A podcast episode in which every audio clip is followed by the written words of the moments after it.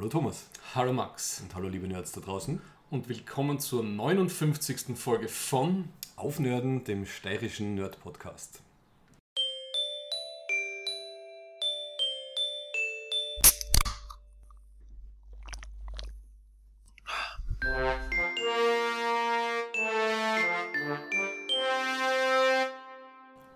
Welcome. Nach drei Monaten sind wir wieder on air.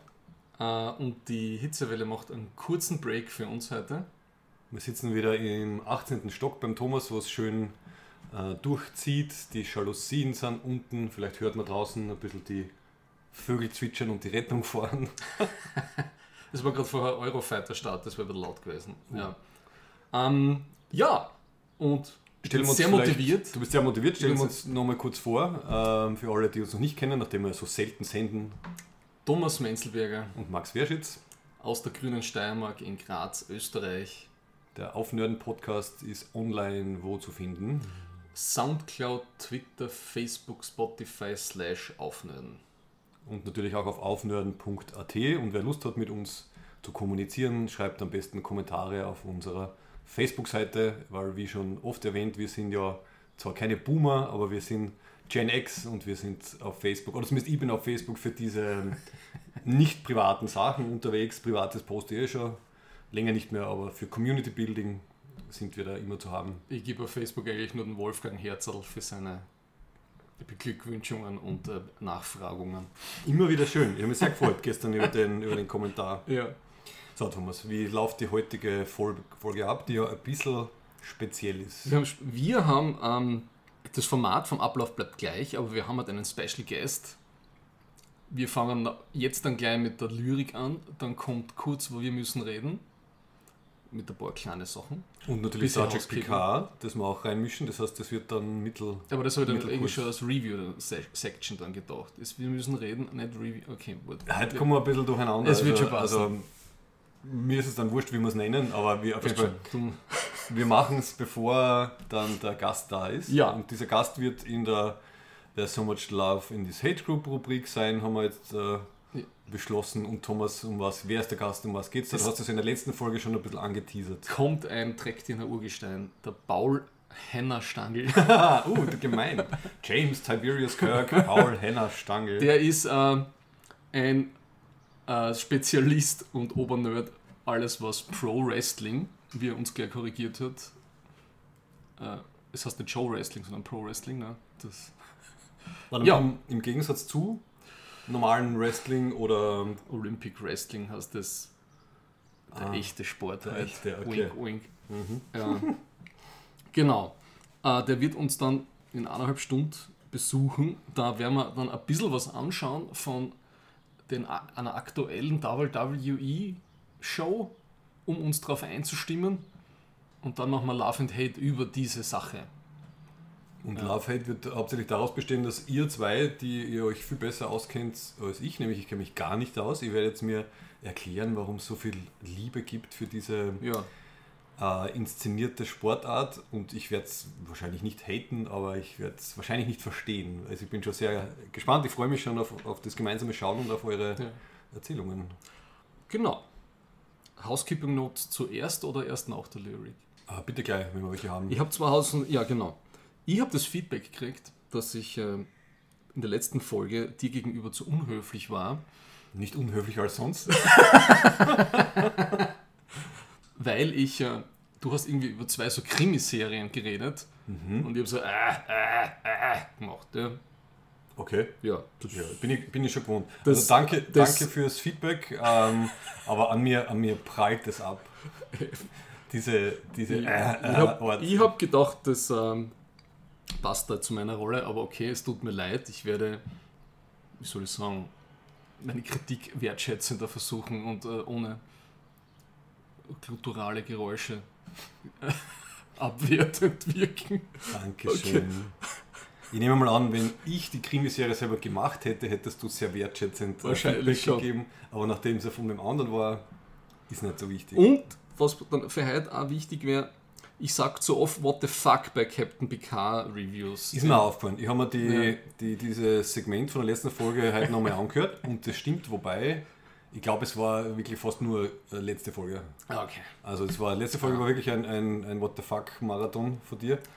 Ähm, das wird heute besser, weil ich komme an die zweite Hälfte von der zweiten Staffel fast, äh, dritten Staffel fast nicht mehr erinnern. Äh, ich habe meine Notizen da, aber ja. Gut.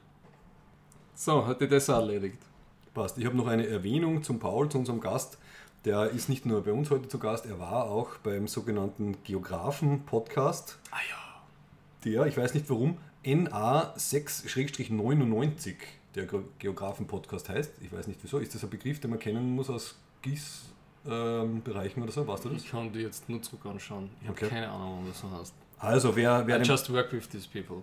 wer den Paul noch länger hören will als heute bei uns, der möge auf soundcloud.com-geografen-podcast schauen. Die aktuellste Folge ist mit ihm, wo er ein bisschen über seine Arbeit ja.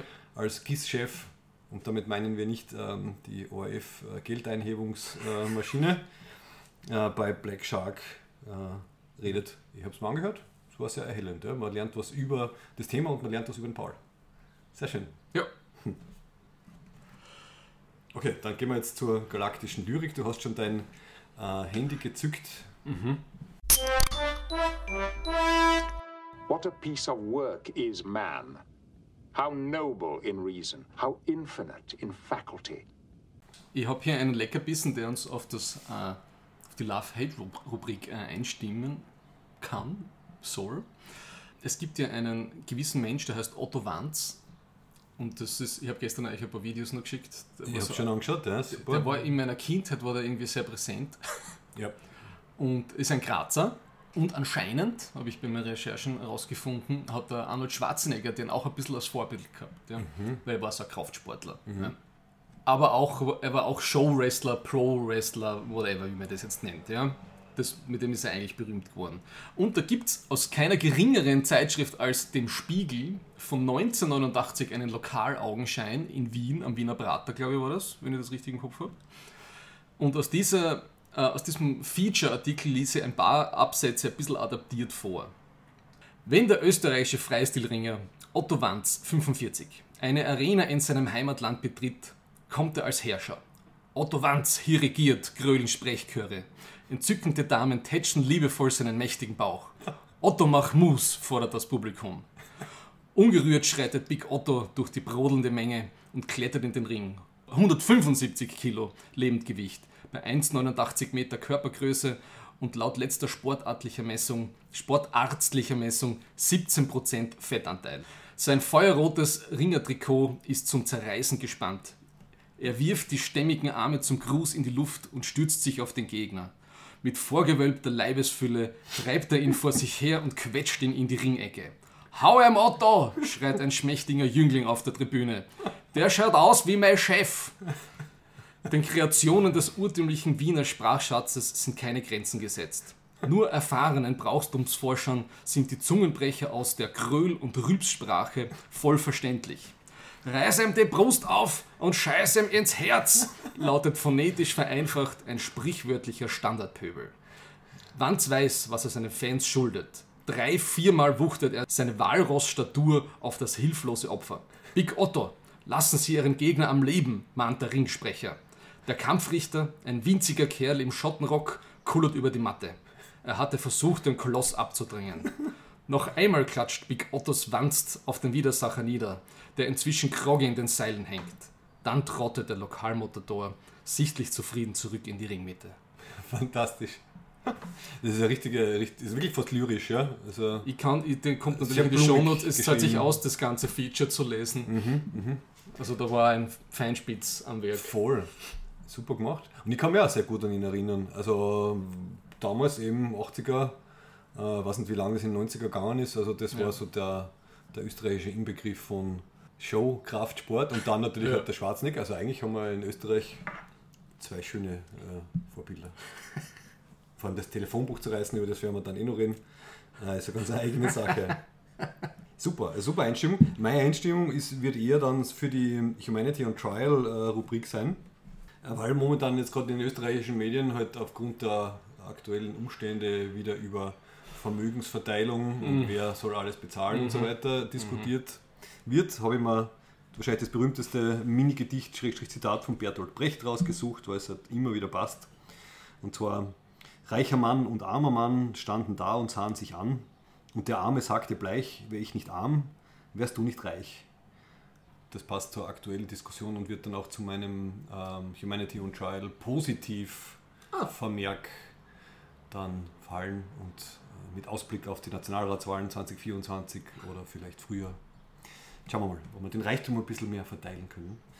Und wir verteilen jetzt unseren Reichtum an nerdigem Wissen und starten mit einer mittelgroßen Wir müssen reden Review Mischmasch Sache. Du bereitest drei Post-its vor. Entschuldigung, das ist schon abgearbeitet. Du hast zwei Post-its ganz. Entschuldigung. Fangen wir mit PK an, oder? Ja. Weil das doch irgendwie. Dann muss ich meine, Not, meine äh, Notepad aufmachen. Ah, okay, du bist halt digital und Post-it-mäßig unterwegs. Immer alles hybrid, schon. Ja. Das ist sehr gut. Also, ich glaube, das Wichtigste, Thomas, ist, dass wir mal sagen, wir haben recht gehabt, Hashtag Borgsperm. Zumindest indirekt, kannst du dich noch erinnern? Ja. Also, wir haben ja theoretisiert, entweder ist ah. der Jack ein Changeling oder ist ein Borg. Und woher hat er dann die Borg-Sachen? Die hat er vom Papa. Und dann hast du gesagt, Hashtag Borgsperm und es ist indirekt so ja. eingetroffen. Also Folge 6 bis 10, um die geht es jetzt, weil die ersten mhm. fünf haben wir letzte Folge schon besprochen. Da wird einiges ähm, erklärt oder auch nicht. Ja, darf ich vielleicht nochmal kurz, wir haben das glaube ich beim vorletzten Track schon diskutiert. Kannst du mir nochmal erklären, warum der, der Check am Schluss überhaupt wichtig war, wenn das ganze Borgzeug ja eh schon diese ganzen unter 25 Sternenflotten Offiziere und Offizierinnen drin war. Wieso haben sie da diese Schnitzeljagd veranstaltet mit der Dame da in diesem Shrike-Raumschiff? Äh, äh, mit der Vedic. Also mein Verständnis wäre so gewesen, dass die Borgkönigin, ja. die, äh, wie wir jetzt wissen, alle im Jupiter-Orbit ähm, in einem riesigen Borgschiff gesessen ist und gewartet hat, die hat ihn als so wie einen, einen Verstärker von ihrem Signal gebraucht oder so. Also er war anscheinend ein Zusatztransmitter, äh, der das erleichtert hat. So habe ich es dann verstanden. Wobei ich habe die Folgen ja vor drei, zwei Monaten gesehen. Mhm. Das heißt, ich habe es damals auch schon nicht verstanden, wie ich es geschaut habe. Es, es, hat, es war ein bisschen eine Doppelgleisigkeit, oder? Man hat ja. einerseits die Changelings gehabt, die irgendwie alles sabotieren. Man hat ja. dann diesen genetischen Code von Picard gehabt, der die U25-Mannschaft umwandelt. Und man hat den Jack gehabt, der auch noch irgendwas macht. Und wie es jemals dazu gekommen ist, dass die Borg sich mit diesen äh, gefolterten Changelingen, Verbrüdern, Schwestern, whatever, haben wir auch nie erfahren, oder? Das ist definitiv nie erklärt worden. Ne? Okay. Also sie haben weder erklärt, wie genau die, die Borgkönigin halt von wo auch immer sie war ja. ins, ins äh, Sonnensystem gekommen ist. Sie haben nicht erklärt, wie sie mit den Changelings zusammengekommen sind. Ja. Weil ich habe am Schluss nicht mehr verstanden, warum ist dieses stressige Pacing, das was, was am Anfang war, dass das jetzt alles schnell auf einmal alles passieren muss und er muss gefunden werden und das war am Anfang so wichtig und am Schluss war das nebensächlich. Und das hat sich für mich völlig unrund angefühlt. Ja, ja also es war ja. ein, wir haben es glaube ich letzte Folge gesagt, ja. der Schnitzeljagd. Ja. Und sobald die, die ersten Schnitzel gefunden sind, kommt man drauf, dass es eigentlich gar nicht so wichtig war. Man hätte gleich ja. zum Buffet äh, voranschreiten können. Ja. Und das Buffet war dann eben, wie von mir gehofft und vermutet, und generell wahrscheinlich, was klar war, dieser ja. Frontier Day, also die 250-Jahresfeier der Föderation, ja. äh, wo das große Showdown war. Jetzt wissen wir, dass die Erde einen planetaren Schild hat, der anscheinend stark abhängig ist von dieser anderen Raumbasis, die vorne ist. Unabhängig davon, dass der Dominienkrieg passiert ist und die Breen-Attacke und das anscheinend äh, oder die Defense nicht wichtig ist und die, die Erde anscheinend ein Problem hat, 100 Schiffe abzuwehren. Der Schild hat ja ganz schön lang gehalten, oder? Ja. Dafür, dass die ganze Flotte im Fleet Formation, ja. im neuen ähm, Manöver da alles beballert hat. Die Seven kann hinten mit dem einen Schiff 15 Mal hin und her kreuzen und ja. es passiert nichts. Der Mond ist anscheinend unbewohnt, oder irgendwie so hat das ausgeschaut für mich. Mhm. Und, und Jupiter, Jupiter ist natürlich auch nichts los, obwohl wir wissen, dass dort ein riesen Daystrom-Institut ist ne, und so weiter. Also, und dass da ein Borg, ein riesen Borg-Cube einfach drin parken kann, ohne dass das irgendwem auffällt. Ja, weißt du, der Nebel, ja. die Atmosphäre, das stört immer die, die ja. Sensoren. Das ist einfach dieses Star Trek mm. 101 mm. quasi. Ja, okay. Gut. So viel zum Ernstnehmen vom Lore. Naja, okay. ähm, Ja, also ich, ich, ich finde, das, das Finale war dann, war dann recht ordentlich und das Finale war halt wirklich der Fanservice Nerdgasm, wie man sich das vermutlich erwartet hätte. Also wenn man jetzt Ja. die erste und die zweite Staffel PK streicht und sagt, wie macht man 20 drei- oder 25 Jahre später eine nostalgische, retro-verliebte Revival-Staffel oder einen langen Film, hätte man es eben genauso gemacht. Natürlich ganz am Ende sind sie die ganze Folge auf der, oder fast die ganze Folge auf der Enterprise D, die aus dem Schiffsmuseum vom Jordi äh, äh, quasi herausgeholt wird. Der Jordi hat, die, sie liebevoll restauriert. Und ich muss schon sagen, also dieser Moment, wo sie das erste Mal in die Enterprise D reinkommen und dann gehen die Lichter an und dann sind diese ganz langen, liebevollen Kameraschwenks mit dieser ganz, ganz, ganz emotionalen Musik. Also mich hat es mich hat's erwischt, also bei mir hat es funktioniert. Aber wenn mir natürlich auf einer objektiven Ebene völlig klar ist, wie, wie, wie billig und äh, vor, vorhersehbar das Ganze irgendwie war. Für mich hat es funktioniert. Ich habe hab Gänsehaut gekriegt, wie die Enterprise D dann aus dem Raumtag rausgeflogen ist. Und ja, und dann ist halt die letzte Folge ein TNG-Abenteuer mit der Enterprise D-Crew auf der Enterprise D. Ich war, ich war dann relativ, relativ zufrieden mit dem. mich, haben sie, mich haben sie erwischt. Ja, ich glaube. Ja, also, Und dir ist es ganz anders gegangen. Und das ist, und Ich versuch's jetzt. Dass es wieder ein schlechtes Feedback kriegt. ähm, ich glaube, irgendwann trifft mir die Entscheidung, ich, ich lasse mich auf den Nostalgie-Pathos ein oder nicht. Ich habe ja schon früher ausgecheckt aus dem Kurzmann-Verse, deswegen bin ich eher auf nicht mit einchecken und ich bin nicht all in bei dem Ganzen. Äh, was mir zum Beispiel auch von Leuten, ich war völlig, ich verstehe jetzt warum, ein bisschen drüber nachgedacht, aber zum Beispiel die Red Letter Media Leute waren ja, die haben das ja total super gefunden alles und ich war ein bisschen am Anfang ein bisschen fassungslos, wie die, aber anscheinend sind die auch so, die wollen das, wenn man es will und man ist so verzweifelt nach diesen ersten zwei Staffeln, dann nimmt man alles, was man kriegen kann. Das verstehe ich, okay. Ja, mir war es zu viel Pathos, das war alles zu viel langgezogen. Also auch diese Pokerspielrunde am Schluss, das war so lang ausgewalzt. Und dann auch noch dieses, dieser furchtbare äh, After-Credit-Hint, dass da was weitergehen könnte. Ne? Dass dann, dass Ja, man sag gleich, was geht weiter? wir könnten oder werden eine, eine Spin-off äh, oder äh, äh, Sequel-Serie mit Seven of Nine als Captain kriegen. Mhm. Und, Und mit dem Jack. Mit dem Jack, der anscheinend im Wunderwuzi Turbo-Sprint durch die, durch die Sternenflottenakademie irgendwie durchgepusht wurde. I call Nepotism, but, aber, aber was weiß ich. Da habe ich dann eh gesagt, okay, das schauen wir dann wieder an, ne, weil es ja nett ist zum. Aber, aber ja. Das, was mir wirklich am besten gefallen hat, war noch äh, der Jordi, ja, mit seinen mit seine Töchtern. Das hat irgendwie eine gute Dynamik gehabt. Und auch dieses Starfleet-Museum, das hat mir gut gefallen. Da hat es mich trotzdem irgendwie anscheinend äh, nostalgiemäßig gehabt. Ja. Aber was ich als 90s Hardcore-Trekkie nicht brauche, ist ein Millennium Falcon-like ja, Todesstern Gauntlet ran mit einem Schiff, wo man eigentlich früher fast 1000 Leute braucht hat, dass es funktioniert und bedient werden kann. Und jetzt reicht es natürlich, wenn man, weiß nicht, wenn man immer WLAN und Data anschließt. Ja. Äh, Genau. äh, Alles automatisiert. das zipft mir an dann. Ja. Und dann denke ich mir, spart euch das.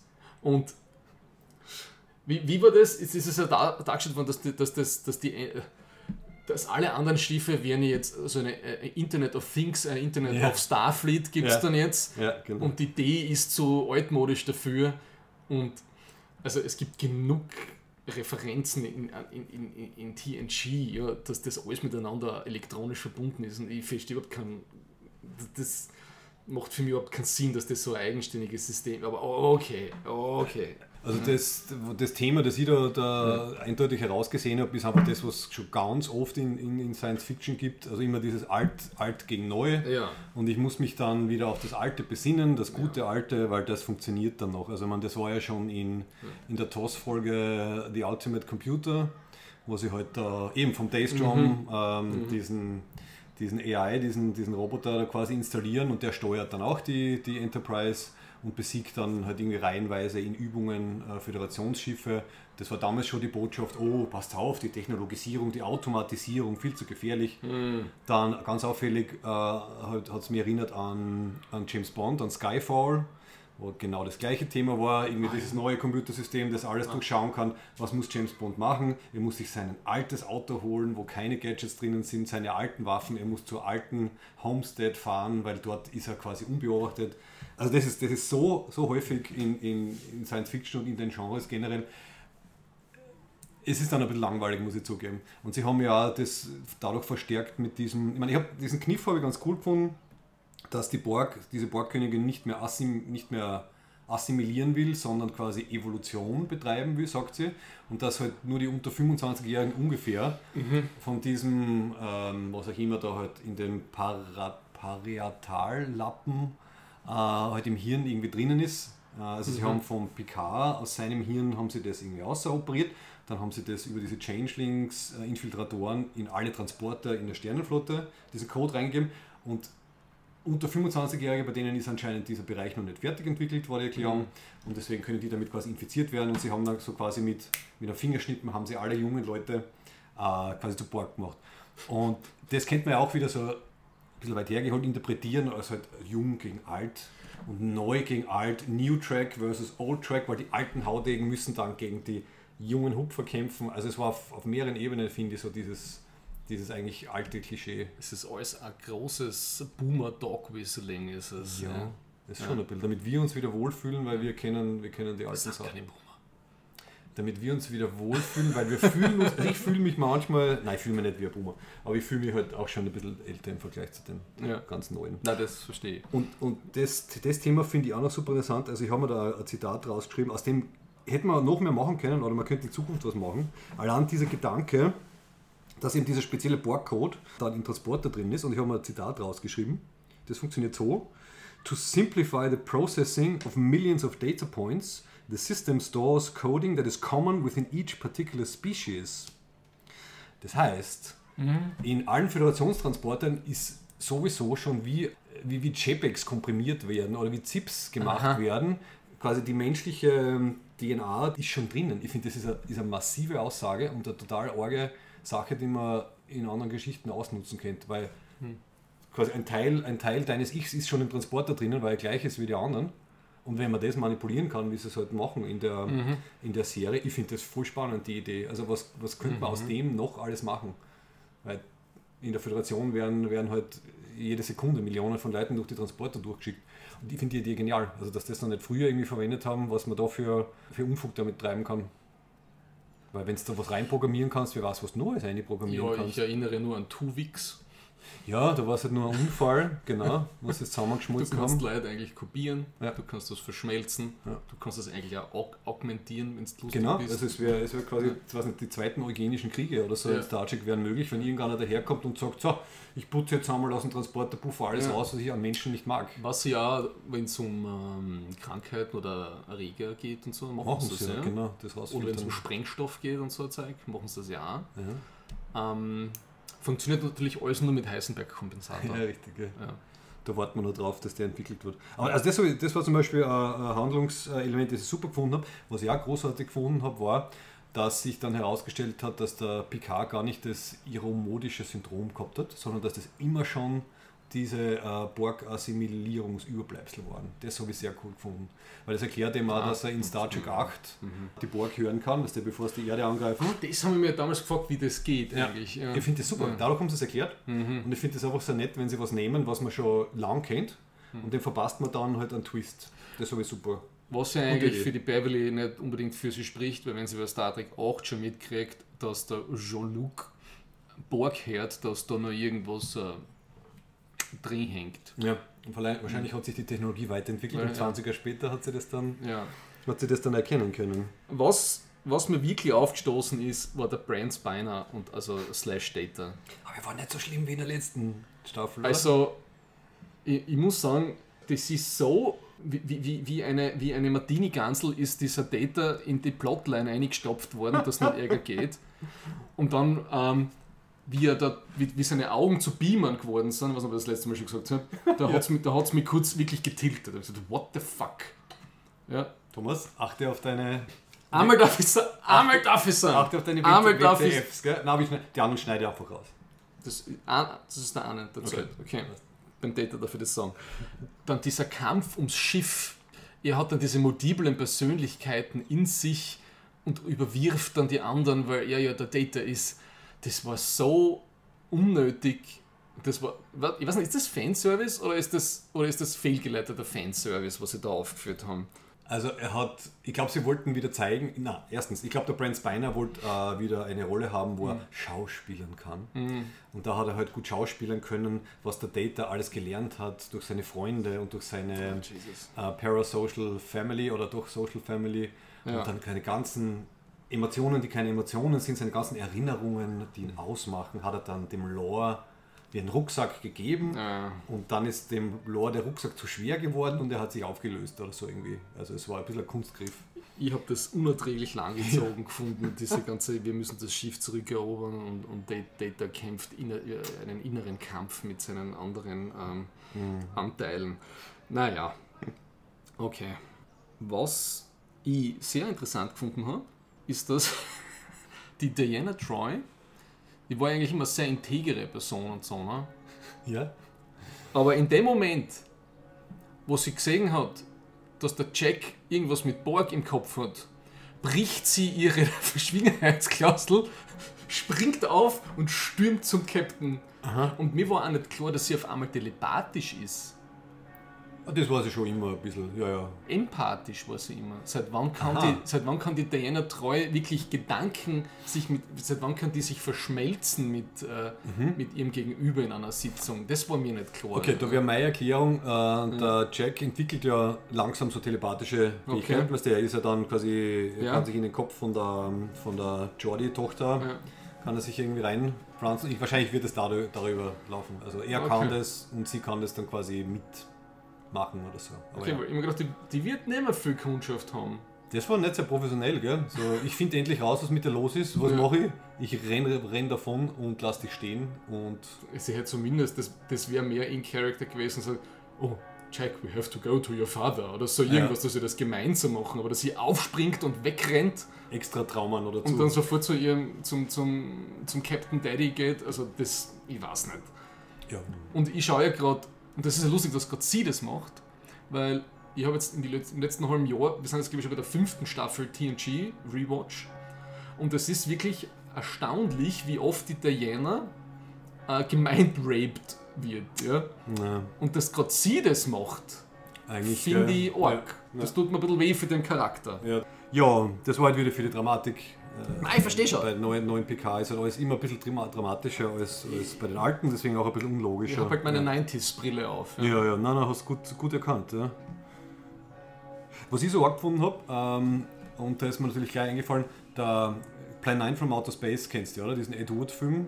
Einer der schlechtesten Filme aller Zeiten. Hast du Ed Wood, den Film gesehen, von Tim Burton zum Beispiel? Da kommt das vor. Ich stehe gerade auf der Leitung.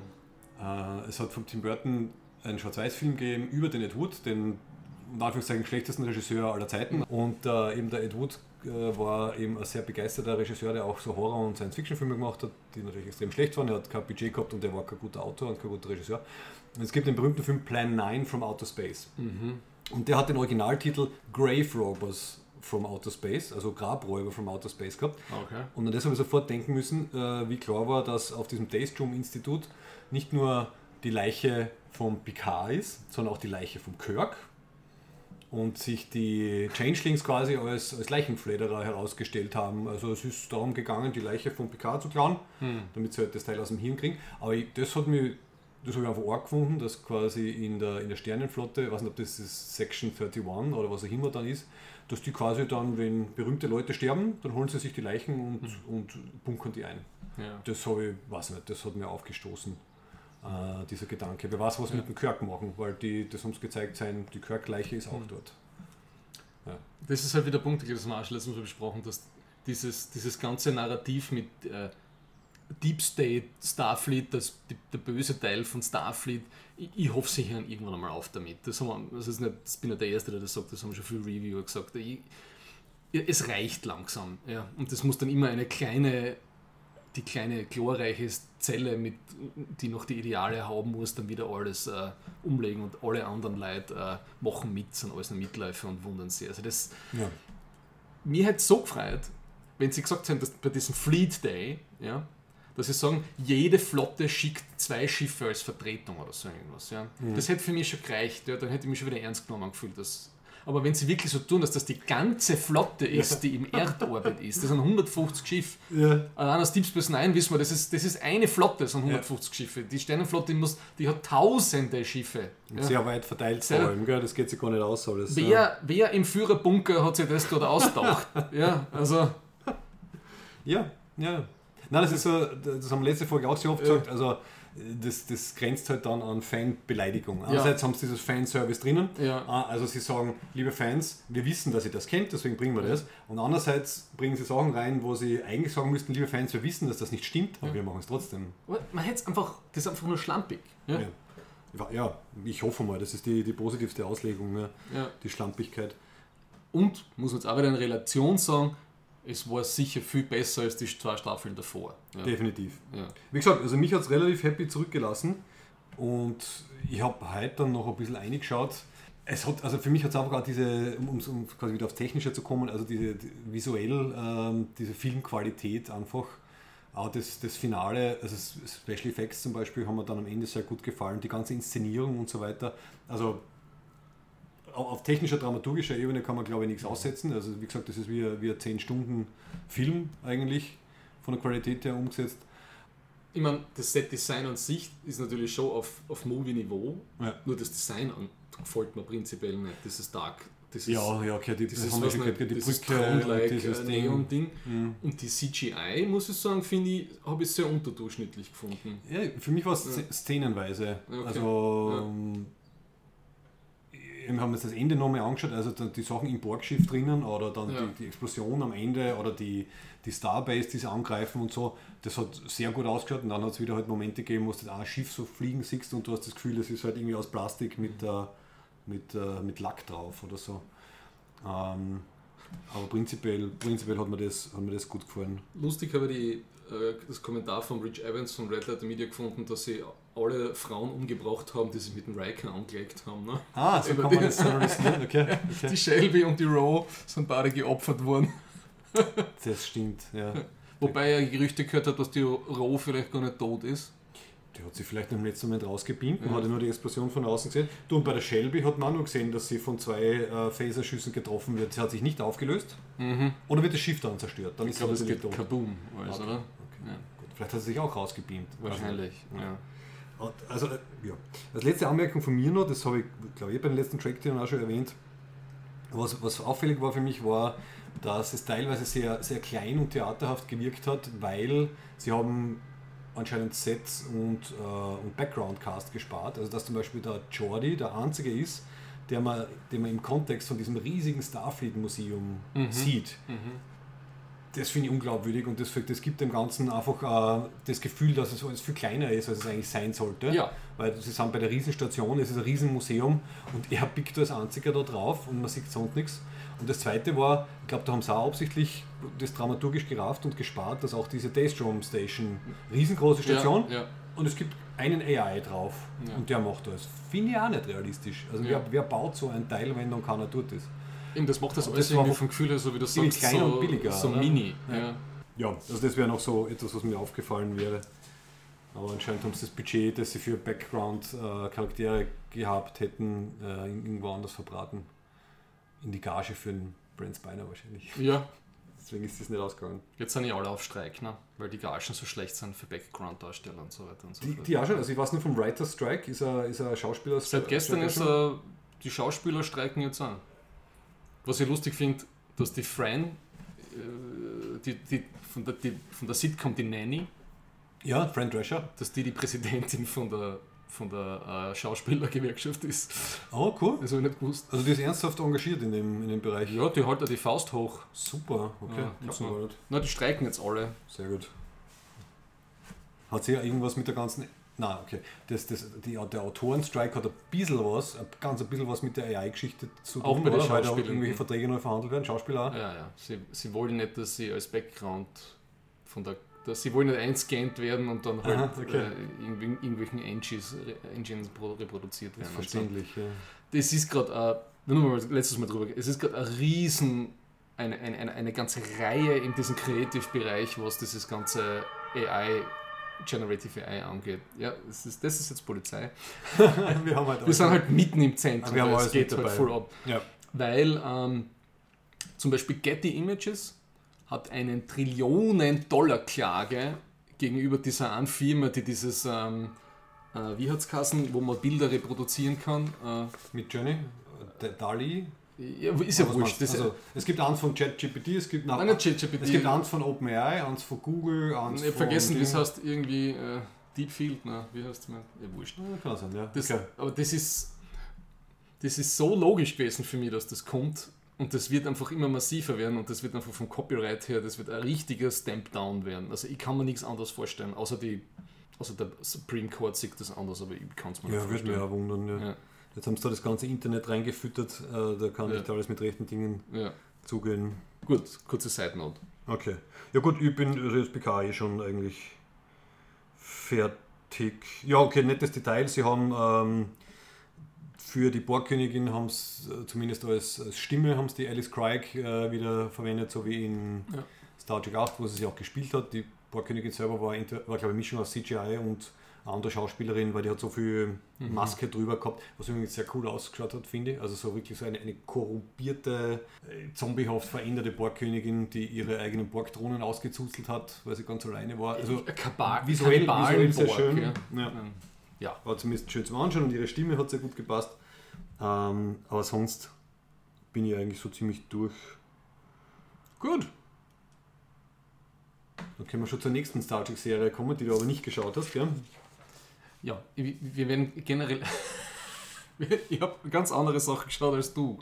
Passt Ähm, eh, dann, dann wir, wir, wir, müssen uns halt mehr ab, abstimmen, dann, aber ich glaube, das ist ja eh der Charme, oder? Dass wir uns gegenseitig erzählen, was uns gefällt. Und ich merke halt, mein- meine Geschmacke äh, verändern sich immer mehr stark zu unterschiedlichen Sachen. Also, Ja, klar. klar, klar. Ja. Also, äh, Strange New Worlds äh, ist jetzt in der zweiten Staffel. Äh, vier oder fünf Folgen gibt es. Ich habe vier bis jetzt gesehen. Setzt für mich den Trend fort. Also, es ist eine solide Ja. Star Trek-Serie im, äh, wie soll man sagen, in den alten Maßstäben, wie man sich so äh, erhofft, kann man sagen. Ähm, für mich hervorzuheben ist, es gibt, äh, die kleine dritte Folge ist ja nett. Da wird die, die Laan Nunien Singh, also die, äh, ich glaube, sie ist die, Sicherheits, äh, die Sicherheitsoffizierin, äh, bekommt von einem, von einem Zeitreisenden, der plötzlich auftaucht, äh, ein, ein, ein Gerät und der sagt ihr kurz bevor er sich auflöst oder stirbt oder was auch immer, dass halt in der Vergangenheit etwas passiert ist und äh, die Zeitlinien haben sich verändert und sie muss, sie muss da jetzt was machen. Und dann ist sie auf einmal in einem Paralleluniversum, wo der, nicht der Pike, der Kapitän, der erste Kapitän von der Enterprise ist, sondern schon der Kirk. Und dann landet sie gemeinsam mit diesem Kirk in der Vergangenheit, in Toronto der 2020er und muss dort ähm, einen Sabotageakt einer romulanischen Agentin verhindern. Und es entwickelt sich da sogar eine Romanze zwischen, zwischen äh, Laan und Kirk. Ah. Und es ist eine sehr, eine, sehr schöne, eine sehr schöne Folge, weil sie sich halt sehr auf dieses Duo konzentriert und auf halt die Beziehung, die sie aufbauen. In einer anderen Folge müssen sie zurück zum Planeten Riegel 7 und stellen fest, dass sie dort bei einer Außenmission von vor ein paar Jahren haben sie quasi einen, ein Crewmitglied vergessen, unter Anführungszeichen. Also sie haben geglaubt, dass er tot ist. Der hat aber überlebt und hat sich dann auf diesem, auf diesem Planeten irgendwie zum Herrscher äh, er, erhoben, weil er halt das Starfleet-Material mitgehabt hat und die Pike und Co. haben halt flü fliehen müssen. No one gets left behind, huh? Ja. Und da hat es ein paar schöne Momente gegeben. Also die, die Geschichte ist ja relativ klassisch, dass halt äh, technologisch ähm, überlegene Leute bleiben irgendwo vom Planeten, reißen die Herrschaft an sich und so weiter. Aber ich finde, das ist Strange World sehr, sehr hoch anzurechnen, dass es am Ende dann im Showdown zwischen Captain Pike und diesem, diesem Abtrünnigen, der halt ein bisschen gaga worden ist, auch durch Strahlung und so weiter, die dort ist, äh, ist dann halt nicht so, ah, ich muss ihn jetzt umbringen und äh, du hast so Furchtbares angerichtet, sondern sie diskutieren das dann aus. Also es ist dann, es ist dann so dieses, der Pike gibt dazu, es tut ihm furchtbar leid, dass sie ihn zurückgelassen haben, er hat das nicht gewusst, er hat um ihn getrauert, aber er muss sich halt jetzt äh, dafür verantworten, was er halt dort angerichtet hat und so. Und das ist halt so ein, ein schöner Moment von, das gefällt mir bei Serien immer so, von Leuten, die dann halt einfach vernünftig sind oder wo halt, wo halt nicht diese, diese Action-Fernseh-Klischees halt dann drinnen sind. Quasi Bösewicht wird erschossen, als erledigt, sondern beide Seiten sehen irgendwie, okay, man hätte Dinge besser machen können. und nehmen ihn dann wieder mit. Und so. das, das rechne ich der Serie sehr, sehr hoch an. Ich, ich denke da, wenn ich das höre, an die eine Rick and Morty Folge, wo da eine Schulfreund von der Summer in dieser äh, Malkreidenwelt zurückgeblieben ist und dann kommen Oh. sie und, Ja. und er wird König dort. Aber okay, das ist ein bisschen anders. Mhm. Das ist ein bisschen anders abgelaufen dann, ne? Ja, auf jeden Fall, also Stranger Worlds, ich hoffe, das geht immer so weiter. Für mich, das können jetzt da fünf Staffeln machen. Für die fünf Jahresmission. Sie bemühen sich wirklich sehr. Sie machen eine gute Mischung aus, aus alte ähm, Star Trek-Prinzipien, wie wir sie gerne mögen, aber abgedatet. Ist das eigentlich was Sozialistisches, dass ähm, Sternenflottenschiffe fünf Jahresmissionen haben und genauso wie osteuropäische Länder fünf Jahrespläne gehabt haben? Oh, interessant. Da müssten wir jetzt, Das fällt mir zuerst da müssten wir jetzt in den Archiven von Gene Roddenberry nachschauen, ja. Ja. aber das so, vielleicht war er inspiriert von dem. Ja. Ne? Ja. Der Kommunismus ist back, baby. Ja, der McCarthy hat den übersehen. Das hat man nie an Star Trek gehabt. Haben wir Klick gehabt, ja, ja. Ja. weil er mal kurz bei der Polizei gearbeitet hat, Ja. wahrscheinlich. Ja. Okay, gut, jetzt haben wir Star Trek abgehandelt, also Picard und Strange New Worlds. Dann mache ich einen kurzen Shoutout. Es gibt von meinem Lieblings-Science-Fiction-Autor, von Joe Abercrombie, eine Ankündigung, dass das Buch Best Served Cold aus dem First Law-Universum, also das erste Standalone nach, nach der ersten Trilogie ist, verfilmt wird. Uh, cool. Ja. Von Von dem gleichen, der. Äh, puh, ja, das habe ich jetzt natürlich wieder nicht aufgeschrieben. Muss ich kurz nachschauen. Ich habe das gedacht, ich habe es im Kopf. Ähm, Tim Miller, der Director of Deadpool und Terminator, Terminator Darkface. uh, Und das ist jetzt eine Überleitung zu, dem, zu der einen Serie, die du geschaut hast, die ich nur 10 Minuten ausgehalten habe. Die Rebecca Ferguson ist dafür anscheinend schon gecastet. Ja. Gut, das ist gut, ne? Ja. Aus- Die ist eine super Silo. Schauspielerin. Ja. Aus- und, ja, jetzt, ich habe auch ein bisschen Apple geschaut. Ne? Mhm. Ähm, und du, ich habe versucht, diese Serie zu schauen. Sie hätten es einfach Mystery Box nennen können, die Serie. Und dann hätte ich auch nie draufgeklickt. Ne? Okay, ja, ja. Nach ja. 20 Minuten habe ich verstanden, um was es geht. Ja? Mhm.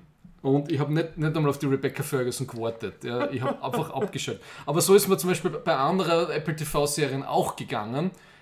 Wie heißt diese, diese Serie mit dem Jason Momoa, wo alle blind sind? Ja, ich weiß schon, was du meinst. Ja. Bist du deppert? Mhm. Ja, bist du deppert gesagt. gell? Ähm, das war intellektuell, also nach das habe ich 25 Minuten ausgehalten, weil es offensichtlich war, dass diese ganzen Schauspieler nicht wie Blinde spielen. Ja, ja. sie haben es ein bisschen versucht, Ja. aber es hat einfach nicht, es ist einfach wirkliche, wirkliche. Also, wer immer das gemacht hat, ein Blinder kann durch den Wald nicht hunderte Meter ohne irgendwie zu. Das geht nicht. Ja. Durchsprinten, ohne Ja. irgendwo irgendwas zu ertasten oder so. Das ist so Ich glaub- dumm. Ich glaube, sie hat die Folge, ah, die, die Serie geheißen. Ja? Ja. offensichtlich. Ja. Okay. Ähm, aber warte, bleiben wir kurz bei Silo, Ja. wo du nur 25 Minuten geschafft hast. Also Na, 10 Minuten. 10 Minuten. Ja. Also für alle, die es interessiert, es äh, basiert auf ähm, einer Buchserie namens Wool vom Hugh Howey. Ist eben auf Apple, äh, gibt 10 Folgen in der ersten Staffel, die ist fertig, es kommt der zweite Staffel, halt, solange es halt erfolgreich ist. Ja. Und du hast völlig recht, also am Anfang hat mir das auch kaum interessiert, dieses Jahr, gut, also es sind halt die Leute anscheinend in einer postapokalyptischen Welt halt in einem riesigen Silo drinnen, mit äh, über 140 Stockwerken, 10.000 Leute. Äh, angeblich hat es vor 140 Jahren einen Aufstand gegeben, seitdem sind irgendwie alle Aufzeichnungen vernichtet, also es ist, es ist verboten, sogenannte Relikte zu besitzen, all- alles, was an die frühere Zeit erinnert, das, das ist nicht gewollt. Genau. Ja. Und das, das, den einzigen Blick nach draußen ist halt durch eine Kamera. Und dieses Kamerabild wird zum Beispiel in einer Bar zum Beispiel riesengroß übertragen. Und da sieht man halt draußen ist halt alles ähm, also unfruchtbar zerstört und so weiter.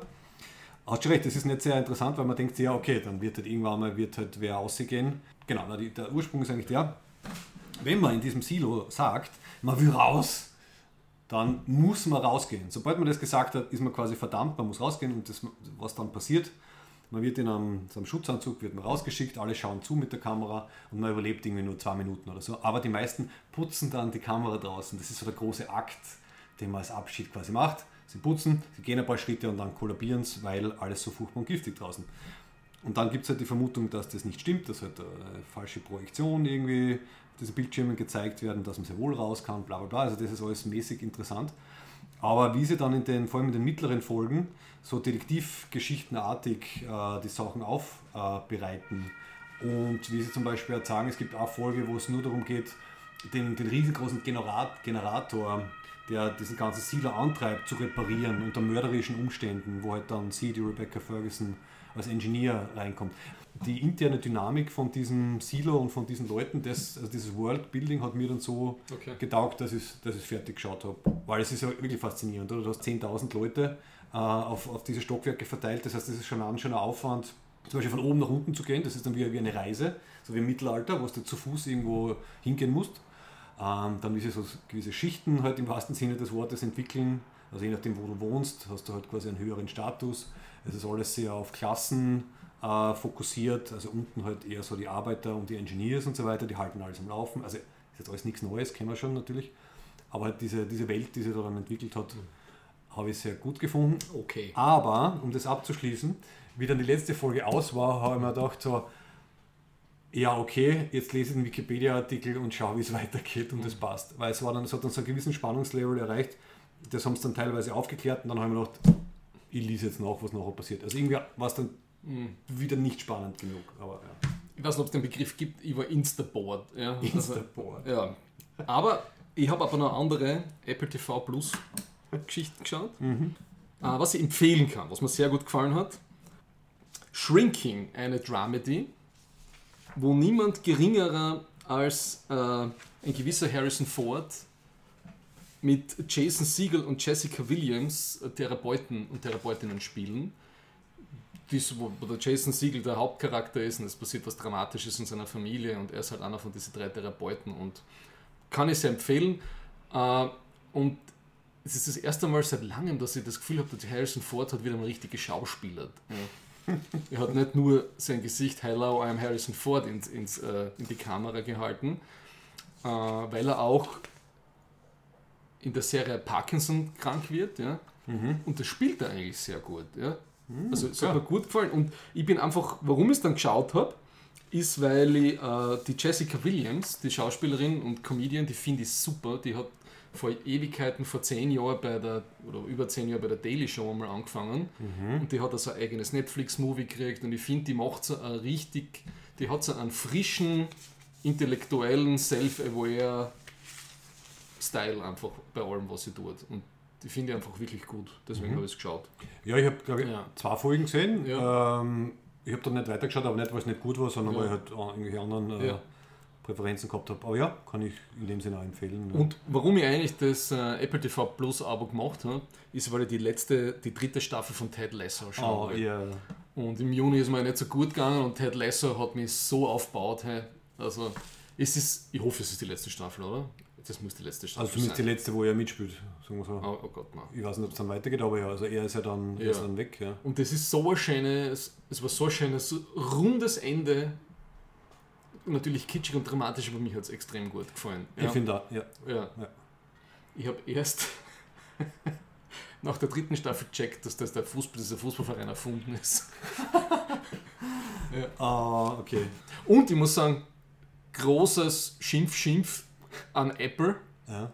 Ich wollte dir zum Geburtstag, den du gerade vor kurzem gehabt hast, Mhm, den AFC Richmond Schal schenken. Oh, Und es ist unmöglich, diesen Schal außerhalb von UK und US nach Europa zu bestellen. Ah. Ich habe es nicht geschafft. Ja. Schade, okay. Vielleicht ist das jetzt, ja. Deswegen hast du nur ein Buch gekriegt. Ah, das wobei was sehr super war, ja. Die wollen unser Geld nicht, das finde Ja, ich. ich, ich, das habe ich, fand- das hab ich nicht kapiert, warum man das macht. Aber okay, Mhm. gut. Das ist Geoblocking. Okay, gut. Dann wollen wir Money. Schade, Ist das okay. wäre süß gewesen. Ja, Aber da bleiben wir bei noch was, was wir beide gesehen haben, oder? Ja. Wir sind ja vorher kurz durchgegangen. Ja. Äh, Dungeons and Dragons Honor Among Thieves.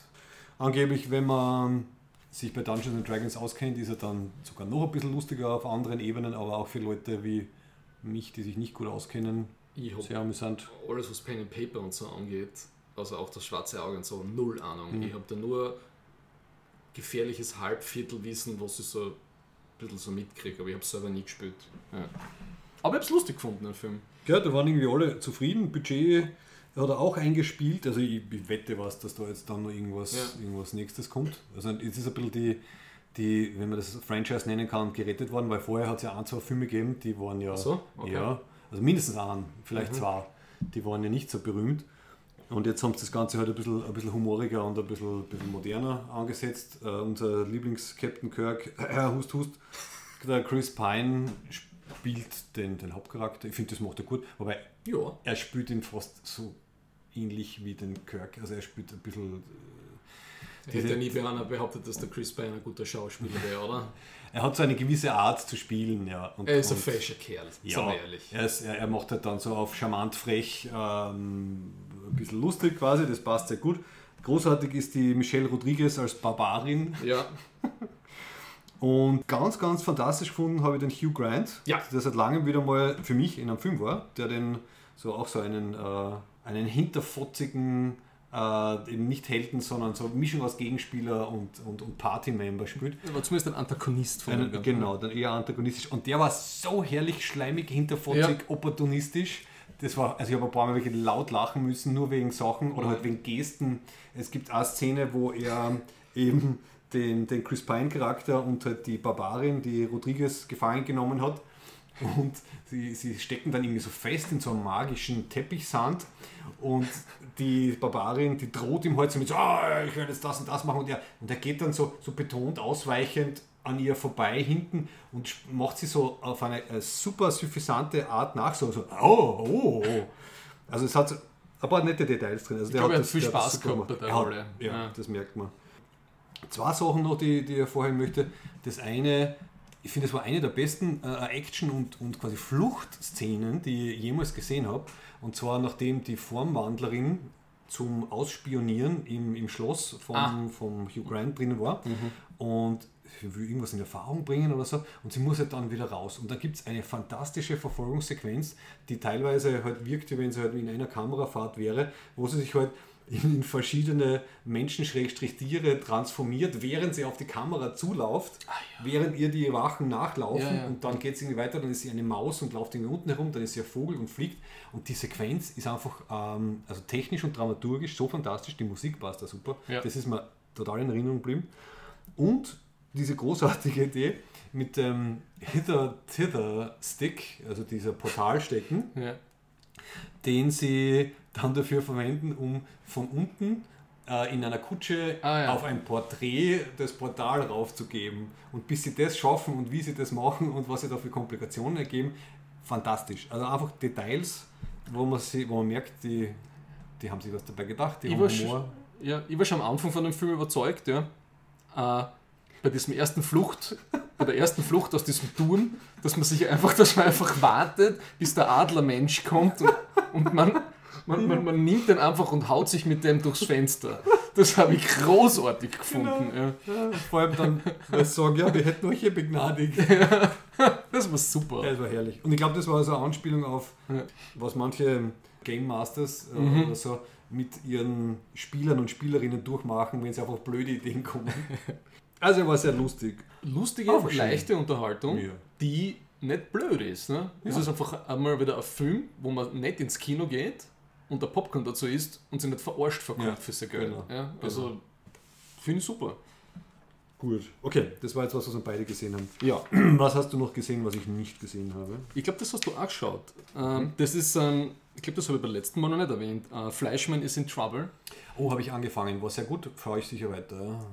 Mit Jesse Eisenberg, Claire Danes und wie heißt die dritte? Jetzt habe ich sie vergessen. Äh, egal. Äh, ist sicher vom Niveau her eine der besten Serien, die ich in den letzten Jahren gesehen habe. Ist aber keine leichte Kost. Ist, ist, hat genau das, was mir gut gefällt. So eine dichte Story Arc über acht Folgen, glaube ich, und ab, abgeschlossene Miniserie. ist, glaube ich, eine Buchverfilmung. Also Jesse Eisenberg und, und Claire Danes sind halt äh, in, in einer Trennung. Ja.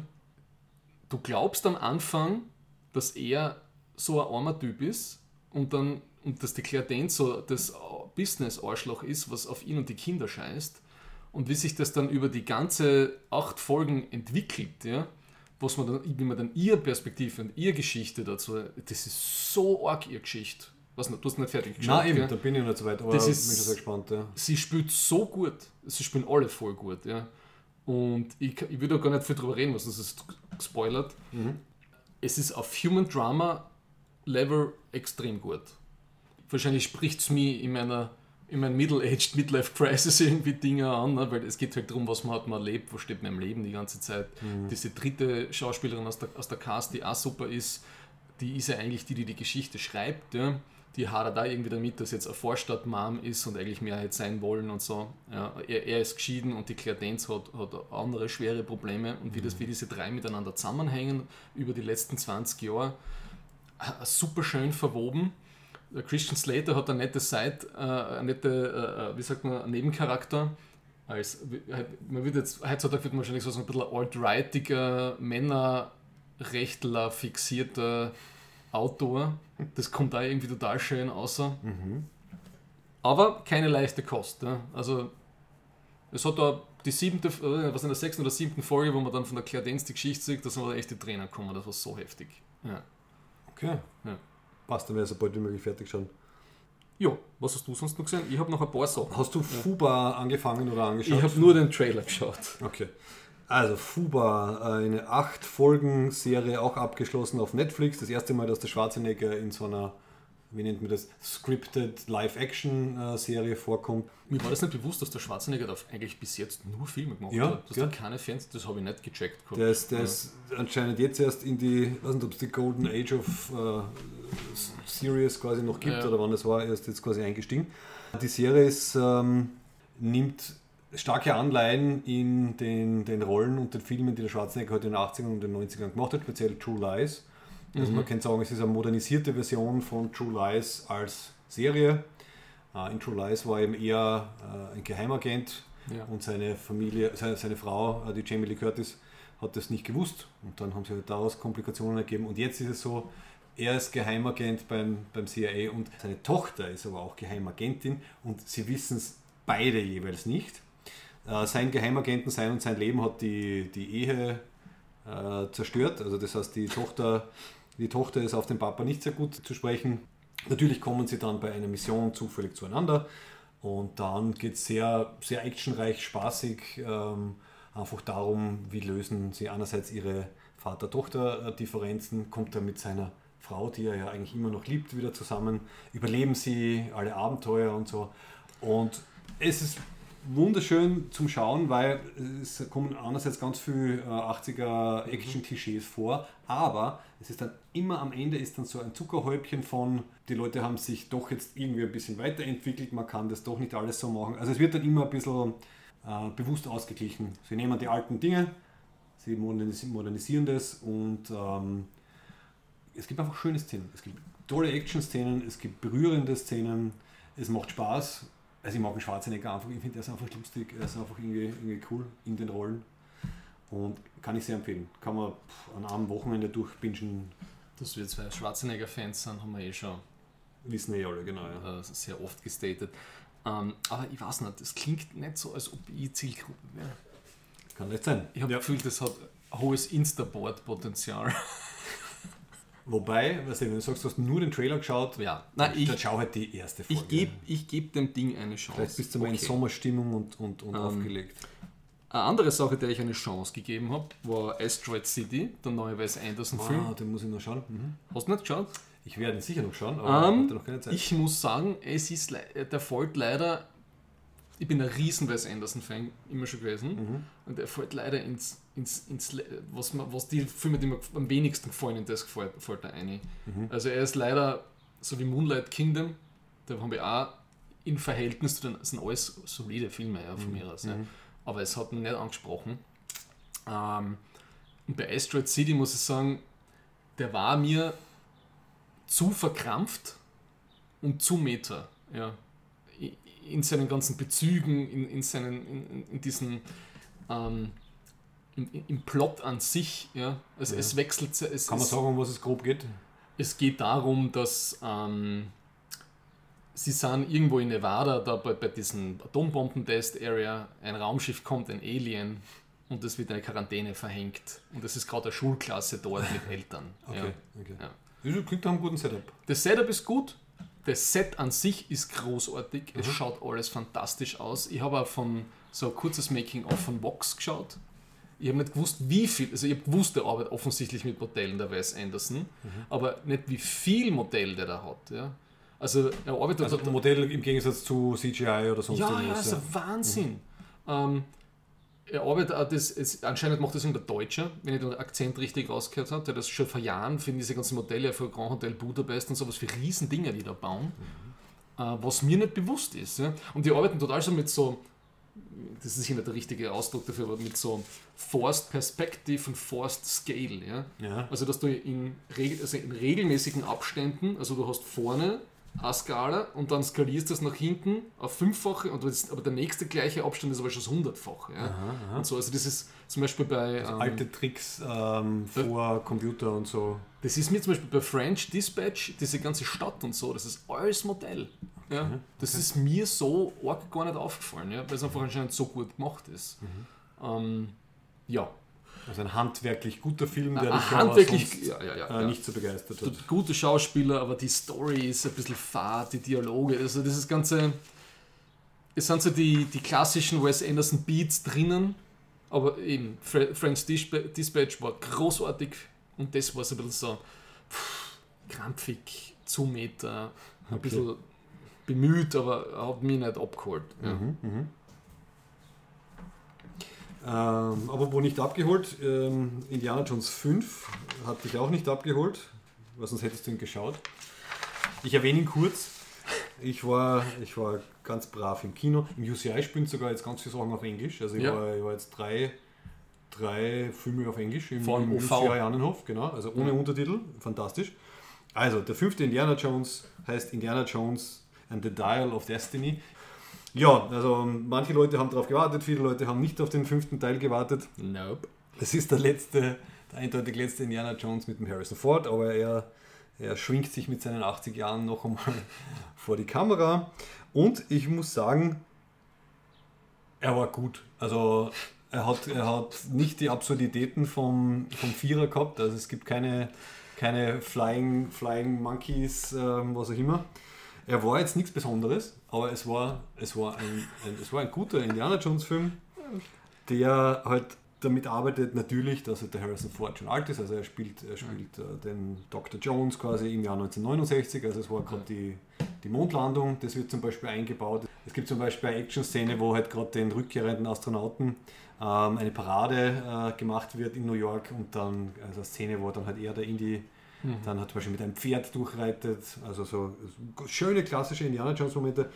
Er wird dann in der Mitte wieder ein bisschen zu lang.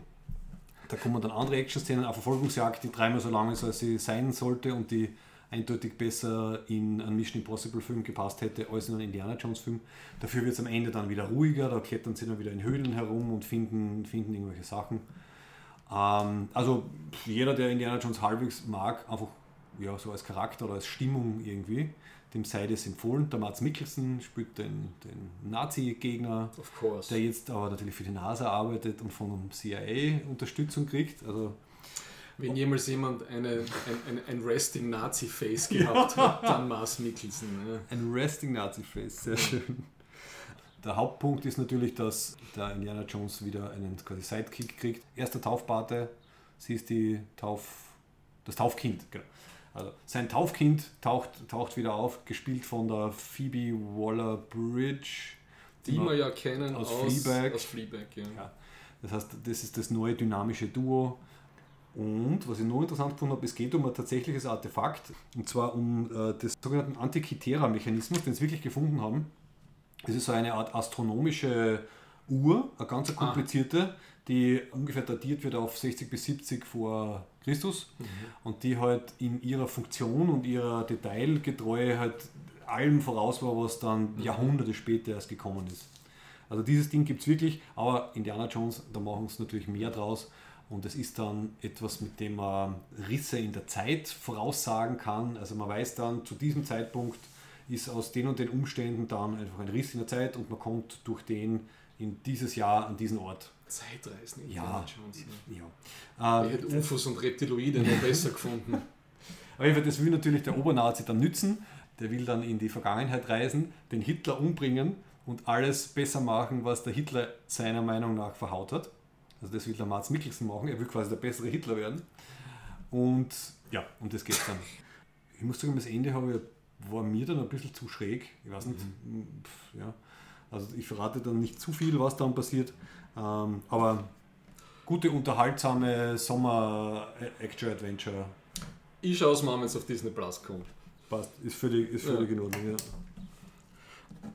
So, wir müssen langsam angasen, der Bauer Ja. kommt in 10 Minuten. Ich habe hab leider noch ein paar. Apropos Disney Plus, was ich nur kurze Empfehlung, äh, da gibt es die ganzen X-Files remastered.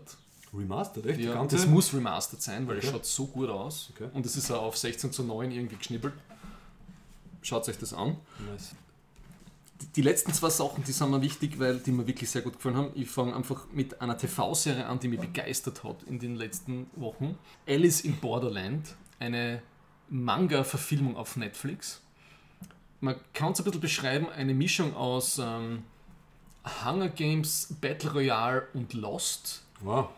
Die drei Hauptcharaktere sind in Shibuya unterwegs und kommen in so eine Parallelwelt, wo sie äh, sehr mörderische Spiele durchleben und überleben müssen.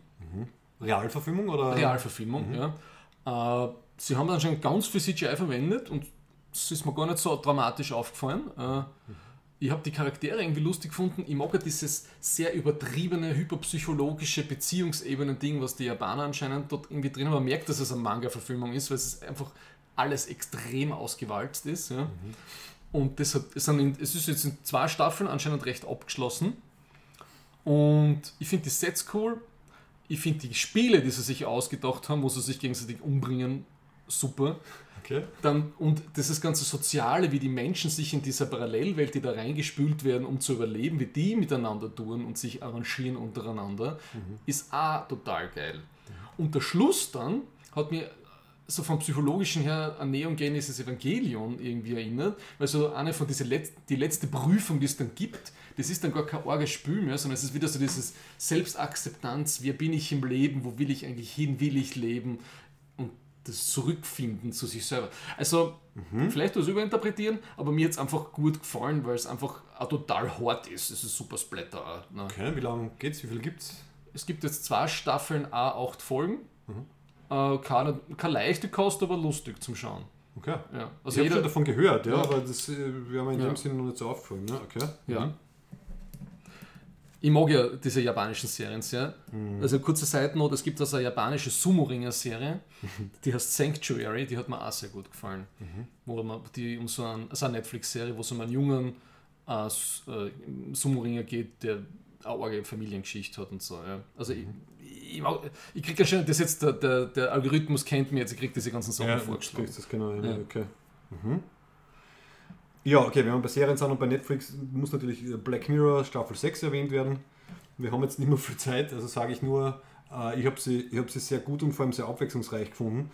Es gibt natürlich auch Folge, die was mit, mit AI und ähm, Quantencomputer macht, vor allem, vor allem AI ist sehr interessant. Es, es spielt mit den Ideen, also quasi äh, Content Creation durch, durch AI unter der Nutzung unserer aller persönlicher Daten, die wir alle so gerne hergeben und, und spielt dann so in die, in die Streaming-Fernsehserien-Geschichte sehr, sehr clever rein. Ist sehr, sehr amüsant und sehr cool.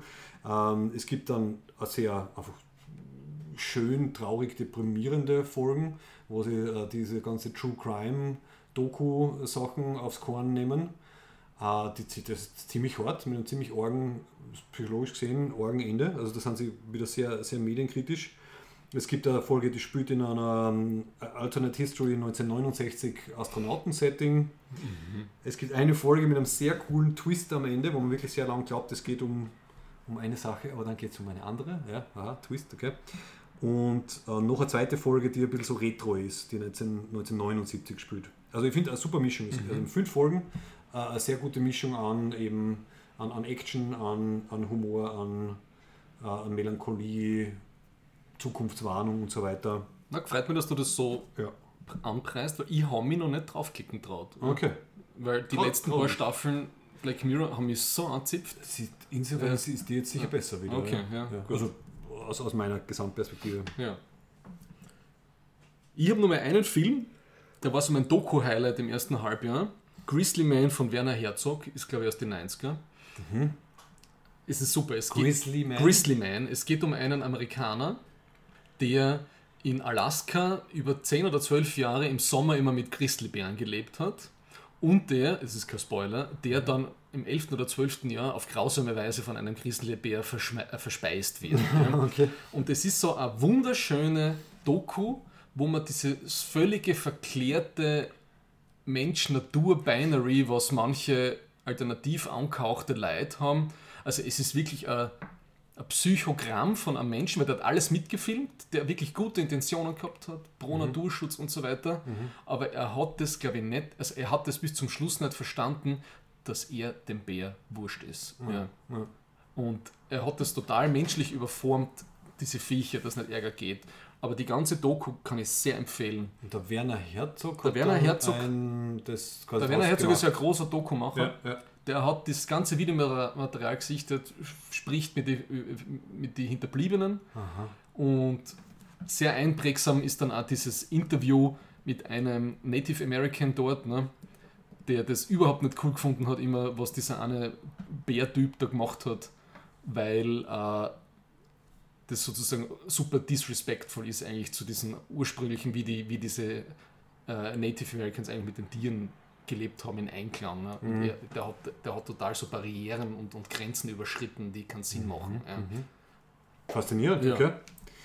Gut, so, fünf Minuten, bis der Bauer kommt. Gut, dann, dann ich habe noch eins, zwei, drei, vier Sachen, dann alles nur ganz schnell erwähnt. Ich war nicht nur für Indiana Jones im Kino, ich war auch für The Flash und für Mission Impossible Teil 7 im Kino. Äh, ja, Mission Impossible ist einfach, ist einfach gut. Es ist immer gut. Ich weiß nicht, wie, wie, wie der, wie der 60-jährige äh, Tom Cruise das macht. Also es, es, ist spannend, es ist visuell extrem beeindruckend. Die Handlung ist im Endeffekt wurscht, alles rennen dauernd Leute vor irgendwas davon. Es gibt immer eine Weltbedrohung und äh, ja, das ist eigentlich egal, aber es ist einfach, es, es ist spannend, es ist manchmal lustig. Scientologen altern anders, glaube ich. Er schaut nämlich fast noch jünger aus als im letzten Teil. Ich habe mir den letzten nochmal angeschaut, im Vergleich. Und ich glaube, da ist viel CG-Lifting, oder? Könnte schon sein, ja, das ja. schon gut sein. Ja. Auf jeden Fall kann ich sehr empfehlen. Also Mission Impossible Dead Reckoning ähm, Teil 1. Natürlich geht es schon wieder, also schon wieder im allgemeinen Sinn, um, um eine AI, die halt äh, irgendwie die ganze Welt bedroht. Und dann gibt es einen zweiteiligen Schlüssel und mit diesem zweiteiligen Schlüssel kommt man vielleicht an etwas ran, mit dem man dann die AI entweder kontrollieren oder zerstören kann. Tausend Parteien sind daran interessiert, Verrat. Es geht mir um Distanz bei Filmen. Man läuft, ja genau, ja. genau, um Distanz. Also großartig. Dann, was mir auch sehr gut gefallen hat, war The Flash. Wahrscheinlich hauptsächlich deswegen, weil der, der Michael Keaton als Batman wieder vorkommt. Das habe ich, hab ich fantastisch der gefunden. Birdman ist Batman. Ja, also der alte Batman, also der 90er Jahre Michael Keaton Batman ist wieder der Batman ja, zu wenig Zeit, um darüber zu erzählen, aber wirklich, wirklich lustig, sehr rasant und einfach, einfach, einfach cool, einfach, einfach gut gemacht. Also diese Paralleluniversum-Sache, die Marvel ja schon die ganze Zeit macht, kommt jetzt immer beim DC-Universe rein ja. über die Dinge. Großartig. Dann ein finnischer Film namens Sisu. What? Einfach klassische Action, ein Mann gegen die Nazis, also so wie wir es gern haben. Also da geht es um einen ehemaligen Kommando, einen finnischen Kommando, der im Ende des Zweiten Weltkriegs äh, wieder zum Goldschürfer, findet ganz viel Gold, will mit diesem Gold zur nächsten Bank, um das abzuliefern. Ihm kommt aber leider ein Trupp von äh, Nazis in die Quere, die sich gerade zurückziehen. Er bringt alle um. Fantastisch. Großartiger Actionfilm. Ohne Mars Mikkelsen. Ohne ihn, genau. Und als allerletztes noch Triangle of Sadness, das habe ich jetzt erst gesehen, ist aber von 2022, ist in der Reihe von Filmen wie Parasite. Also er ist sehr, er ist, Ach, er ist sehr, wie soll man sagen, mhm. äh, Kapitalismus und sozialkritisch. Er ist nicht sehr subtil, also es ist ganz oh. eindeutig, um was es ähm, okay. dem Regisseur, einem Schweden namens Ruben Östlund geht. Also das, die Botschaft ist ganz eindeutig. Also es geht darum, die, die Machtpositionen umzukehren. Also die Reichen und Mächtigen und Oberflächlichen landen in einer Situation, wo sie halt dann den den Armen ähm, und Unterdrückten ausgesetzt sind. Aber es ist fantastisch inszeniert. Also nicht so subtil wie The Menu oder so, wo man das Na, so Step by Step mitkriegt, ja, um was ja, es genau. geht. Also er ist, er ist, nicht subtil, aber er ist lustig und vor allem, was ich sehr empfehlen kann, wenn man es mag, es gibt äh, eine sehr lange Szene, wo eine Yacht in einen Sturm gerät und wo einfach alles überflutet wird alle irgendwie zum, zum, zum Speiben äh, und Durchfall kriegen anfangen, weil glaube ich vorher was mit dem Essen passiert ist. Also so fünf Minuten lang Chaos und Verzweiflung auf einer Luxusjacht allein das kann man sich als, als, als, als abgetrennte Sequenz anschauen. Und, Sold! und der Woody Harrelson spielt den Kapitän von der Yacht, der der volle Kommunist ist und dann mit einem, mit einem irgendeinem griechischen Milliardär, der auch auf der Yacht Yacht ist, über, über Sozialismus und, und Weltverbesserung zum Diskutieren anfängt, während sie irgendwie 20 ähm, Whiskys äh, koffern und währenddessen speiben und, und ähm, sterben halbert alle Leute auf dem herumwabernden Schiff und so. Also großartig. So, das waren meine Sachen. Was hast du jetzt noch schnell? Zwei Minuten. Nix, nur Überleitung zum Paul, der schon geschrieben hat, in was für einem Stock wir sind. Und Paul, der ja mich einmal mehr oder weniger referenziert hat, wenn er was anschaut, dass ich eine kleine nervige Gelse in, seine, in seinem Kritikerohr bin. Ja, das hat er auf, auf in, In unserer- irgendeiner ja, Gruppe. Das habe ich mal aufgeschrieben ja. und das Aha, soll uns äh, in die nächste Section führen. super. Und ich bin schon sehr gespannt. Also wir begrüßen den Paul. Wir schauen. Was schauen wir? Wir schauen, das können wir. Er hat ein paar Matches ausgesucht. Okay, ich also hab, da- Max, ich habe das genauso wenig gesehen wie du die letzten Okay. 25 Jahre. Okay. Also auf jeden Fall, so du musst erklären, dass der Paul hat irgendwie einen, einen WWF Online-Zugang Ja. oder was? WWE-Account. WI-Account. Also das heißt, äh, da werden wir uns jetzt ein paar Schmankerl anschauen, damit Ja. wir dann nachher besser darüber diskutieren können. Genau, um uns einzustimmen. Cool, ich freue mich. Im Jahr. Right here, right now, I feel more love in this hate group than I ever felt at church or basketball or anywhere for that matter. Willkommen. Unser Gast ist angekommen. Hallo Paul, schön, Hallo. dass du da bist. Servus. So, also fange ich an, um Ja. euch zu fragen. Ihr habt ja ein bisschen das ausge, ausgebaldowert. Du hast mit Paul einmal geredet, ihr seid- habt beide festgestellt, ihr mögt Pro-Wrestling.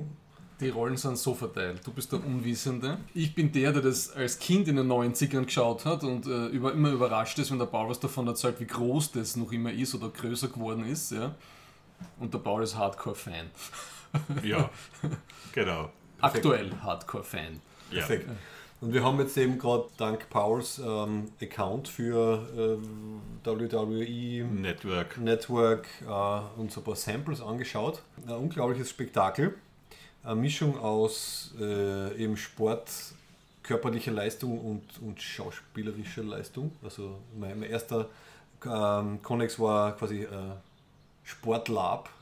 Erzählt mal ihr zwei, wie ihr zu dem interessenstechnisch gekommen seid überhaupt. Bei mir war es so, in den 90ern hat man noch mit, habe ich noch mit den Eltern einen Urlaub gemacht in Bibione. Und da hat es damals noch von der WWF, ne, die jetzt WWE heißt, weil die von diesem einen NGO aufs Branding verklagt worden sind, hat es diese Spielfiguren dann irgendwann mal gegeben. 94, 95 oder so. Und die haben wir dann alle gekauft und dann gespielt damit. Und dann haben wir geschaut, wie kommen wir zu diesen Videos, weil das hat es ja damals im deutschen, entsprechend Free TV ja nicht gegeben. Und dann haben wir uns Videokassetten gekauft. Ja. Und das erste, was ich gesehen habe, war so ein Royal Rumble. Das ist so ein Match, wo alle, wo 60 Leute oder so, 60? 60 Leute. 30 sind Das Damals- gibt manche mit 60er, ja. Damals war es eine Stunde 30, und jede ja, ja, Minute genau. ist einer gekommen. Genau. Org. Ja. Und damals hat der Ric Flair, wie er als Dritter gekommen ist, von 60 den Royal Rumble gewonnen. Das war, glaube ich, so die ersten Sachen, die ich gesehen habe. Und ich habe damals sogar meinen eigenen Ring gebaut und so, weil der, der Original war zu teuer, dann habe ich nicht gekriegt, aber ich habe Figuren gehabt, ja, die haben...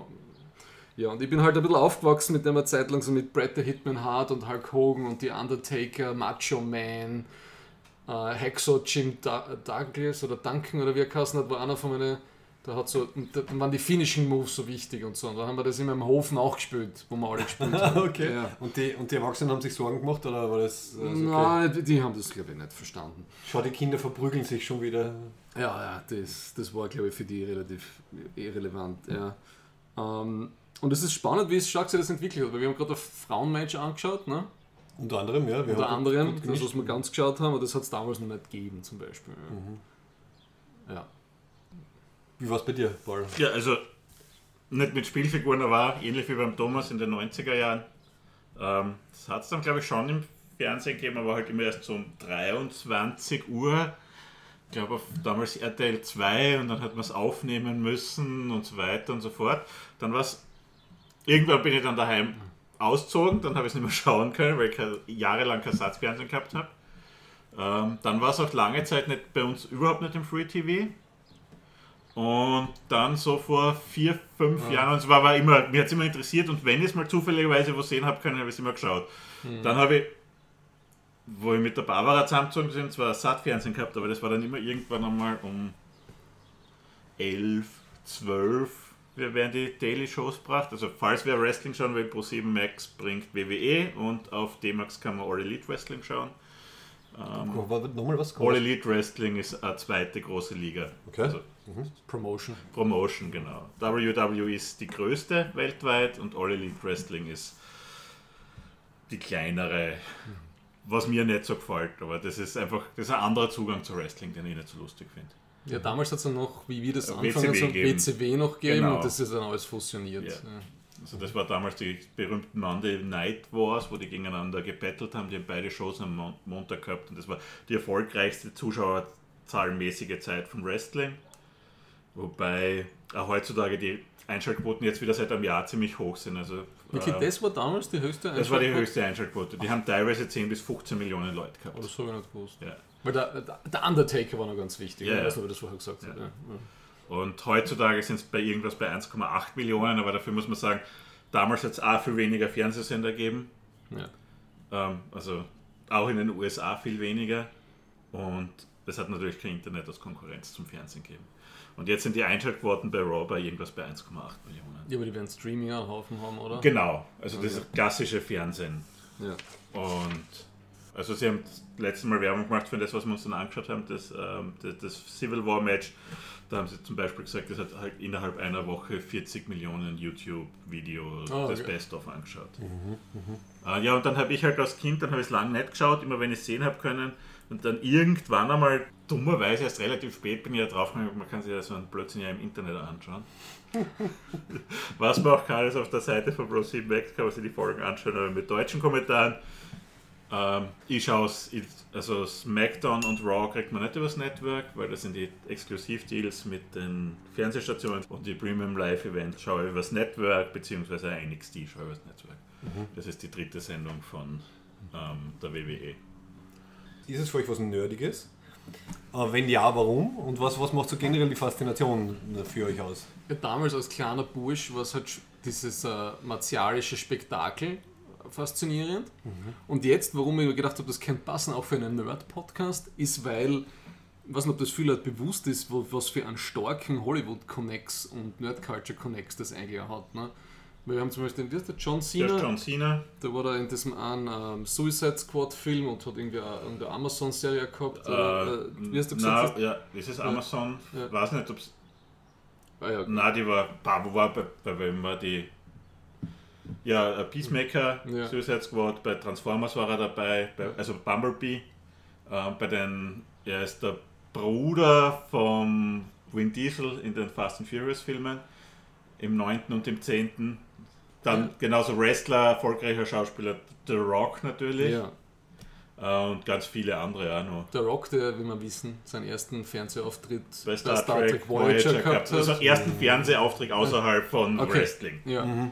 Wo er da gegen der, wo, wo die Seven of Nine gekidnappt wird in diesem Gladiatorenschiff, das auch so übertragt. Ne? da kämpft okay. sie gegen einen The Rock am Schluss. Oh, sehr passend. Ja. Habe ich vergessen, das, die Folge. Und ähm, ähm, wie heißt der von, von Guardians of the Galaxy? Ist das, ist der, Der, der- der, Batista. der Dave Batista. Dave ja. Batista, okay. Der ist auch, äh, war auch War auch Wrestler, Wrestler, ja. Wrestler, Und man muss sagen, der ist wirklich ein guter Schauspieler. Mhm.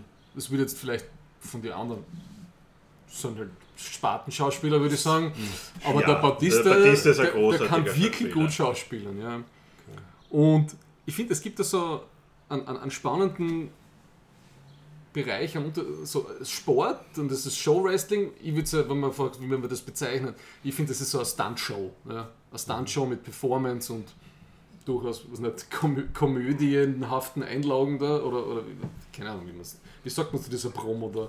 Das ist war- Promo. Das ist Promo, Das ist okay. Promo. Das ist Ja. klassische Promos. Da gibt es dann halt, die WWE hat jetzt ein bisschen, macht natürlich auch dieses klassische Promo, dass wer rausgeht mit Mikrofon, da redet, dann kommt was meistens irgendwer anderes daher. Also das ist immer sehr ähnliche Möglichkeiten, aber die WWE macht jetzt ein, oder klassisches Segment sind Backstage-Interviews. Also wo hinter der Bühne mit den Leuten redet. Aber die WWE macht da jetzt gerade mit der Bloodline-Geschichte auch mehr so geschauspielerte Geschichten. Also wo die dann in der Kabine sitzen und so tun, als ob keine Kamera da wäre. Ah, Ist, ist Scripted Reality. Scripted Reality, Oh, genau. oh, also es sind okay. ganz viel, auch bei NXT hat man viel so Scripted Reality Sachen. Es, ist, ich würd, es ist auch ein bisschen das ganze Scripted Reality.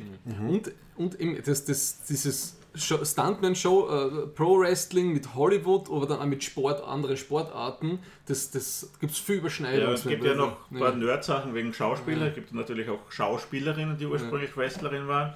Bei Mandalorian von der Katie Sackhoff, von ihrem Charakter der Companion, ist die Mercedes Monet, besser bekannt als Sasha Banks. Aha. Die war bei WWE und ist jetzt bei New Japan Wrestling, glaube ich. Also bei, oder wo auch immer, die hat sie mit der WWE zerstritten.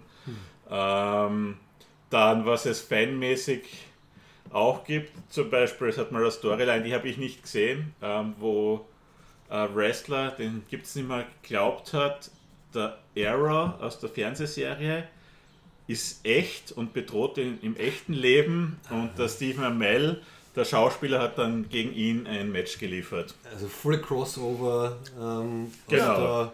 Aber zum, ja, zum Beispiel, der oder, Serienwelt, okay. weil was man wissen muss, ist glaube ich, das WWE, das gehört Disney, ne? Nein, Oder- nicht Disney, äh, Dis, äh, Endeavor, Ja, und die Endeavor- die UFC gehört. Ja, und Endeavor ist aber unter Disney. Weiß jetzt nicht Bin mir genau, ziemlich sicher, ja. wen, aber ja, kann. Ja, und also das Mixed Martial Arts, wo wir immer schon über Kampfsport einmal geredet haben. Und da gibt es so Stars, so wie die Ronda Rousey, die hat ja einmal bei WWE ein paar Ist noch Matches immer, gehabt. ja. Nein, sie jetzt noch immer, hört jetzt Ja. bald wieder auf. Okay, und die war auch bei, bei Fast and na, oder bei Fast Expendables. Äh, bei der Expendables. Bei Expendables und bei Fast and Expendables Furious. und Fast and Furious. Ja.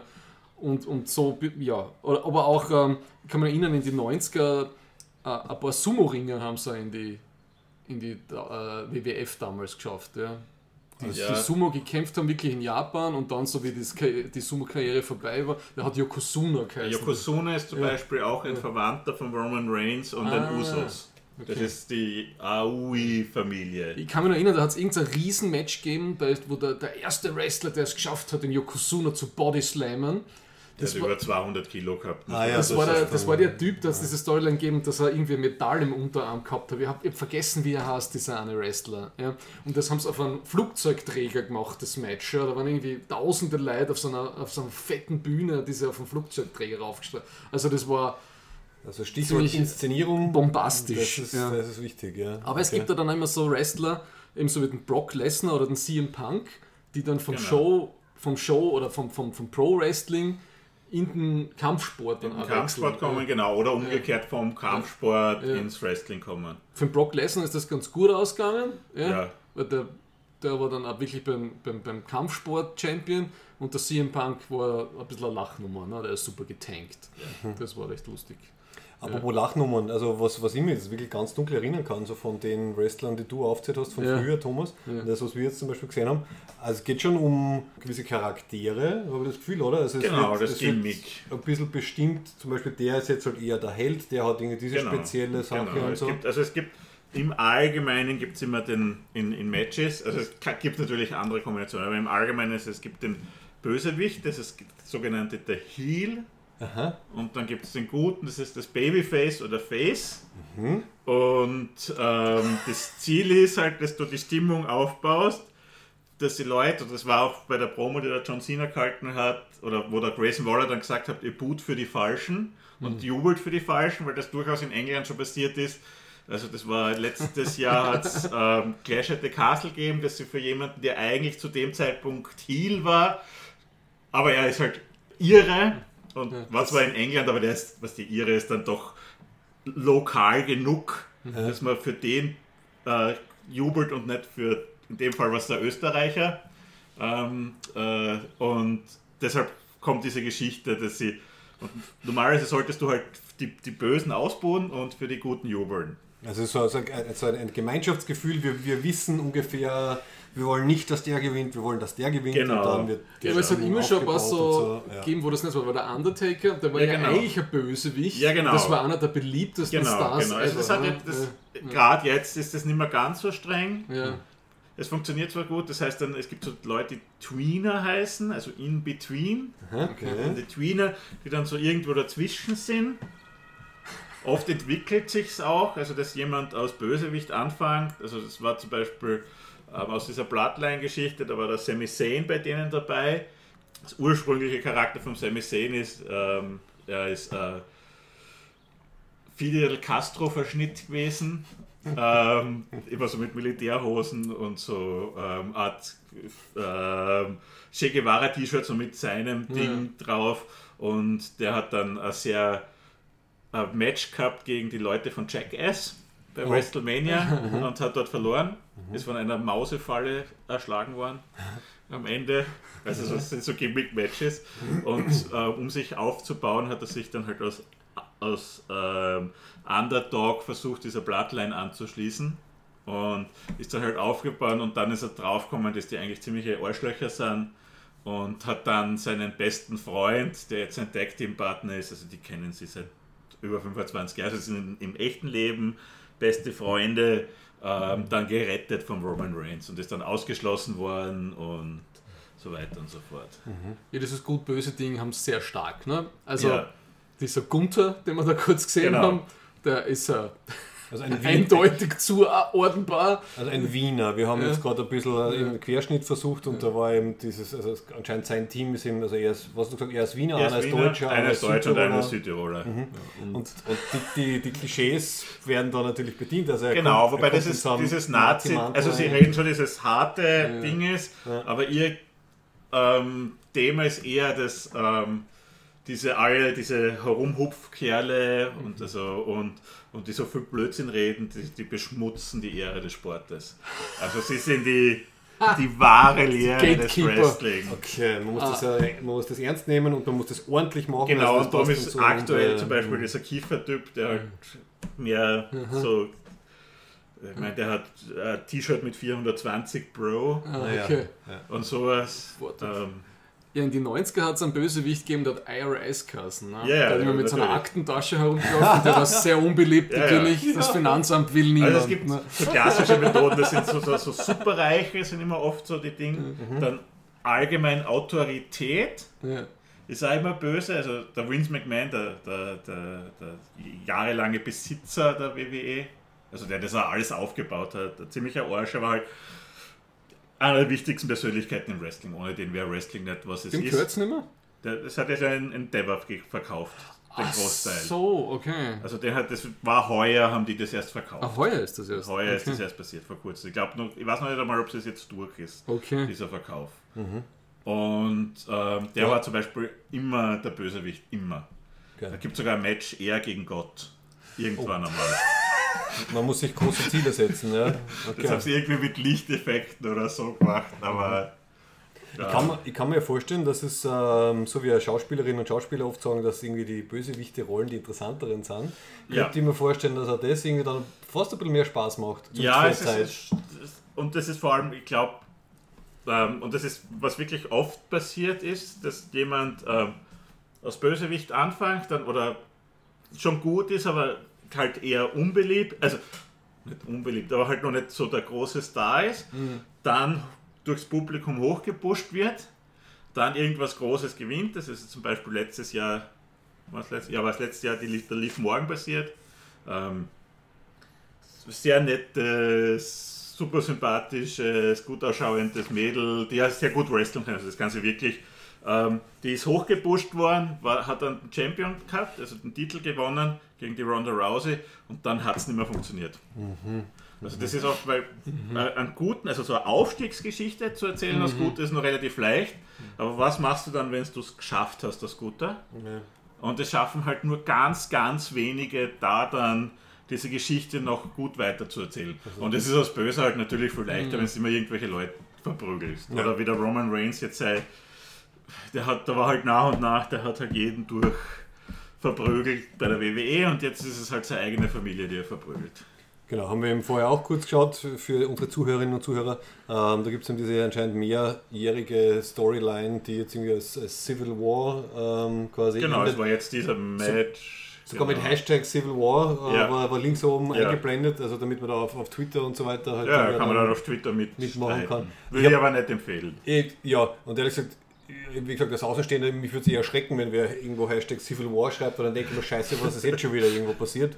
Ist ja leider nicht mehr so lustig, aber klar, in dem Umfeld dann äh, passt dann irgendwie rein. Okay, also die große Kunst wäre es, ein sympathischer Titelverteidiger und Über und längere Zeit Frau oder Strahle Strahlemann Mann zu sein, oder aber halt Strahle Frau schwer. zu sein, ist halt extrem schwer. Genau. Was bei uns, wenn wir Kinder waren, auch abendfüllende Gespräche waren, ist das alles echt? Ne? Ja, ja. Das, Und? Welcher, und da habe ich vor kommt? kurzem gehört, es gibt einen Begriff für Fans, die, Max.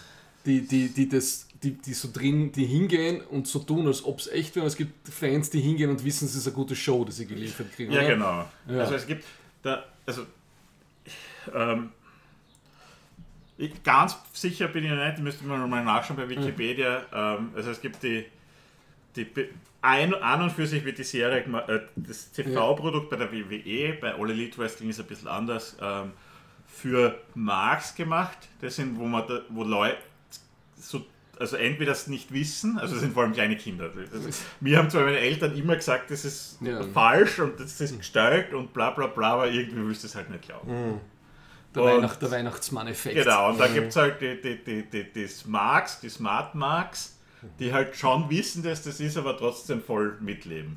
Die wegen der Show und dem Theater hingehen. und so. Genau, du, genauso wie du beim Theater mit den Ja. Personen mitlebst. Oder Ja. so blöd es klingt, gutes Beispiel, Babylon 5. Da stehen irgendwelche Leute vor einer Pappkulisse, wo ein paar Fernseher drin ist, in irgendwelchen relativ schlechten Kostümen und reden irgendwie über galaktische Kriege. Das- und wir leben Und leben mit leben ja. damit mit. Also, was ist da, da jetzt der große Sprung zu Leuten, die sich zur Konfliktlösung die Goschen einhauen? Und so tun es auch. Und du regst ja in einem Film nicht auf, dass der Battle zwischen dem Batman und dem Joker nicht Ja, ja. echt ist, Ja. sondern gestagter Fight. Und das ist ja noch in einem Film noch viel schlimm, Ärger, weil die können ja jeden scheiß Schnitt, jeden Schlag neu machen. Und bei Wrestling ist ja, was das wirklich ist, es ist live. Und es ist sehr athletisch. Und es ist Also, extrem athletisch. Das habe ich jetzt wirklich bewundernswert gefunden. Also die, die Koordinationsfähigkeit und Ja. die Instinkte und das Aufeinander eingehen, direkt oder indirekt, das macht schon viel aus. Wenn du das irgendwie 15, 20, 30 Minuten irgendwie Also das ist durchziehen willst, das ohne merkst dass halt du. Ja. wirklich gute Wrestler, also bei Wrestling ist Erfahrung bis zu einem bestimmten Alter das Wichtigste. Es gibt schon Ausnahmen, die mit relativ jungen Jahren gut sind, aber Erfahrung ist alles. Und darum kann man Wrestling mittlerweile als Sport relativ lang machen. Also jetzt bei dem, äh, bei dem letzten Match, wo wir angeschaut haben, die Usos und der Roman Reigns sind so 36, 37 und der Solo Sikoa als jüngster ist, glaube ich, 30. Oh, ja. Und bei den Frauen ist es, die sind auch schon alle um die 30 gewesen. Beziehungsweise die Trish Stratus ist sowieso Mitte 40. Also da ist es im Spitzenfußball ärger, oder? Ja, Weil da im ist ja der Altersschnitt ja. Also du kannst, es gibt Wrestler, die noch mit, ähm, also bei All Elite Wrestling gibt es zum Beispiel einen Chris Jericho, der ist glaube ich 55. Der Ric Flair hat ja ewig. Der Ric Flair hat sein off letzte, zehntes letzte Match erst teuer gemacht, der ist über 70 oder Oh. letztes Jahr. Oh. Aber das war nicht mehr gut. Äh, Also du kannst, ich würde sagen, wenn es mittlerweile geht es bis 50, wenn du nicht, also wenn du dich nicht schwer verletzt. Mhm. Früher war das anders, diese ganzen Steroidmonster, wie sie in den 90er Jahren waren. Da Aber sind das keine Steroidmonster mehr? Das, die, Nein, wirken, die die haben- wirken auf mich schon ein bisschen enhanced. die haben, Aber nicht so extrem. also jetzt, wenn also wenn's die- wenn's jetzt am Roman Reigns mit Ja, ähm, Brock Lesnar, da, der hat. Ja, wobei Brock Lesnar ist ein Ausnahmetalent einfach. Also das ist, das ist so once in a generation Mensch. Also das ähm, war das letzte Mal, habe ich einen Podcast gehört mit dem Paul Heyman, mit dem äh, Tetra, mit dem Rick Rubin. Und der hat halt einen Brock Lesnar aufgebaut und er hat zum Beispiel erzählt, der Brock, Lesnar war groß, also der war Ringer, der sehr erfolgreich, ist dann zum Wrestling gekommen, hat dann gewusst bei Wrestling, da kann er nicht mehr mehr machen, da hat er alles erreicht und da hat er gewusst, da kann er, kann er nicht mehr Geld verdienen. Und hat dann anderes geschaut und dann war er zum Beispiel, Ameri wollte American Football spielen, hat vorher in seinem Leben noch nie einen Ball gehabt und hat einen Mot schweren Motorradunfall gehabt und hat die Trials bei einer der besten Footballmannschaften fast geschafft Und da hat er geschafft beim Ich glaube bei den bei die Minnesota Vikings. bei. Minnesota Vikings, genau. Und da hat er einen 60 Meter Lauf gehabt oder 100 Meter Lauf und hat den 100 Meter Lauf unterm olympischen Limit für Athleten geschafft. Oh, Aber wow. mit Brock Lesnar Körper, also ein 2 Meter Mann, der über 130 Kilo hat, was ja ganz weit weg ist Ja, von aber der war immer, der 100 Meter aber er sagt das selber, der war immer jacked. Ne? Ja, der ja. War, der Genau. Brock Lesnar ist ein Steroidmonster, wie es in der UFC da Ja. die Tests eingeführt haben, hat es nur so klingelt, wie Ja, er ja. getestet worden ist. Ja, also, Aber also die WWE hat mittlerweile extrem, die machen regelmäßig Bluttests und so, nur ist es halt nicht ganz so streng wie bei richtigen Sport. Eben, also eben durch, durch den Entertainment-Faktor halt, Ja. ja, Ich wüsste aber auch- dann vielleicht nicht ganz so. ich finde es aber auch wichtig, wenn du, wenn du fast über 200 Shows im Jahr hast, du brauchst ja auch, wenn du die ganze Zeit so viel Impact aushalten Ja. musst, brauchst für die Recovery allein schon Ja. was anderes. Ja. Ja. Also das wundert mich nicht. Und, Aber man muss ja heutzutage Wrestler anschauen. Also ähm, die Usos zum Beispiel, ich meine, die sind schon trainiert, aber die machen Sport. Die, aber die waren jetzt nicht übermäßig trainiert, wenn man die anschaut. Also Ich finde auch, ja, genau. Das ist die dann schauen aus wie andere- Fußballer zum Beispiel. Wenn du dann andere den Giant anschaust, der war Ja. einfach nur groß. Ja. Oder, ja. der, oder Hulk Hogan, wie der ausgeschaut hat. Da gibt es ganz wenige Wrestler, die nur mehr so anschauen. Und dann muss man Leute anschauen, wie vorher, wie wir einen Sami Zayn, wie wir geredet haben, über einen Kevin Owens. Ah, ja, Die sind schon trainiert. Ja, also das ist schon, aber die sind nicht keine Muskelmonster. Also sie haben, sie haben nicht so diese, diese Schwarzenegger, äh, Nein. ich muss posieren und es Nein. muss alles definiert sein Phase, sondern Nein. es muss halt funktional sein. Und Ich finde, es gehört schon zum Produkt dazu, dass die Leute fit sind. Es gibt natürlich Das auch sind Leute, Gladiatoren, ne? Das sind Gladiatoren, genau. Es gibt natürlich auch Leute, die wirklich dick sind, die dann noch solche Rollen spielen. Also jetzt äh, der Otis oder Otis, je nachdem, wer von den beiden in seinem Stable sagt, wer es ist. Ähm, das, also der ist wirklich dick. okay. Aber kann sich auch gut bewegen. Also das, ist, das muss man auch. Und es gibt dann, oder äh, der Bronson Reed, der hat fast 170 Kilo und macht aber auch so Sprünge vom obersten Seil. Ja. Also Sumo-Ringer sind ja bekanntlich äh, auch Sehr sehr, sportlich. sehr sportlich, Ja. aber sehr schwer. Ja. Aber du, ja, aber die haben halt dann nachher dann, die werden halt, die werden im Schnitt nicht, die haben nicht den japanischen Altersdurchschnitt. äh, Langle also die Nein. Langlebigkeit ist dann nicht so Ja, gegeben. ja. Der Yokozuna ist mit 65 gestorben. Also allgemein Wrestler früher, aber das sind mehr die Hirnschäden und da schauen sie halt jetzt Also drauf. das ist äh, CTI, diese kumulative Schädel-Hirntrauma. Genau. Wundert mich nicht, wenn du da immer aus 5 Meter auf die Matte ja, es sind, knallst. es, ne? genau, es sind viele Moves mittlerweile nicht mehr erlaubt. Ähm, allgemein, die WWE ist da etwas strenger, die haben ein sehr schlimmes Erlebnis mit dem Chris Benoit gehabt. Mhm, was oder? Ähm, Chris Benoit war ein großer Star, hat es oft auf den Kopf gekriegt und hat dann seine Frau und seine Kinder umgebracht und sich selber. Ja, wie die Footballspieler. aus, Also, aus Ja. Folgeschäden seiner Ja. Hirnschäden. Und das war so ähm, für die WWE so ein Wendepunkt, wo sie dann wirklich drauf geschaut haben. Also so Concussion. Mhm. Sie tun jetzt auch die Leute, wenn sie merken, dass jemand auf den Kopf geflogen ist, die sind dann einmal zwei Monate weg. Mhm. Und so, also da passen sie sehr, sehr auf. Die All Elite Wrestling ist ein bisschen weniger so genau, Mhm. was mir überhaupt nicht gefällt, nämlich gerade bei Leuten, die schon gerade also Nacken- und Hirnprobleme gehabt haben. Haha, das können wir nicht anschauen. Ja, ja, Okay, das ist dann so wie beim NFL und so haben die da viel gelernt davon. Genau, Das ist also- erst in die Nullerjahre so richtig Ja, groß genau. Und du, sie haben Ja. mittlerweile schon sehr viel Training, auch in Ja. dem Bereich, dass das dort, also wirklich bewusst Kopftraining, Mhm. dass da die Muskeln groß sind. Da hat es letztes Jahr zum Beispiel gegeben, da hat einer, äh, da ist ein Wurf daneben gegangen und da hat ein Wrestler den anderen das Genick gebrochen. ja. Und ähm, der hat es wegen diesem Nackentraining überlebt. Ein normaler Mhm. Mensch wäre tot gewesen. Okay. War Unfall, kann passieren.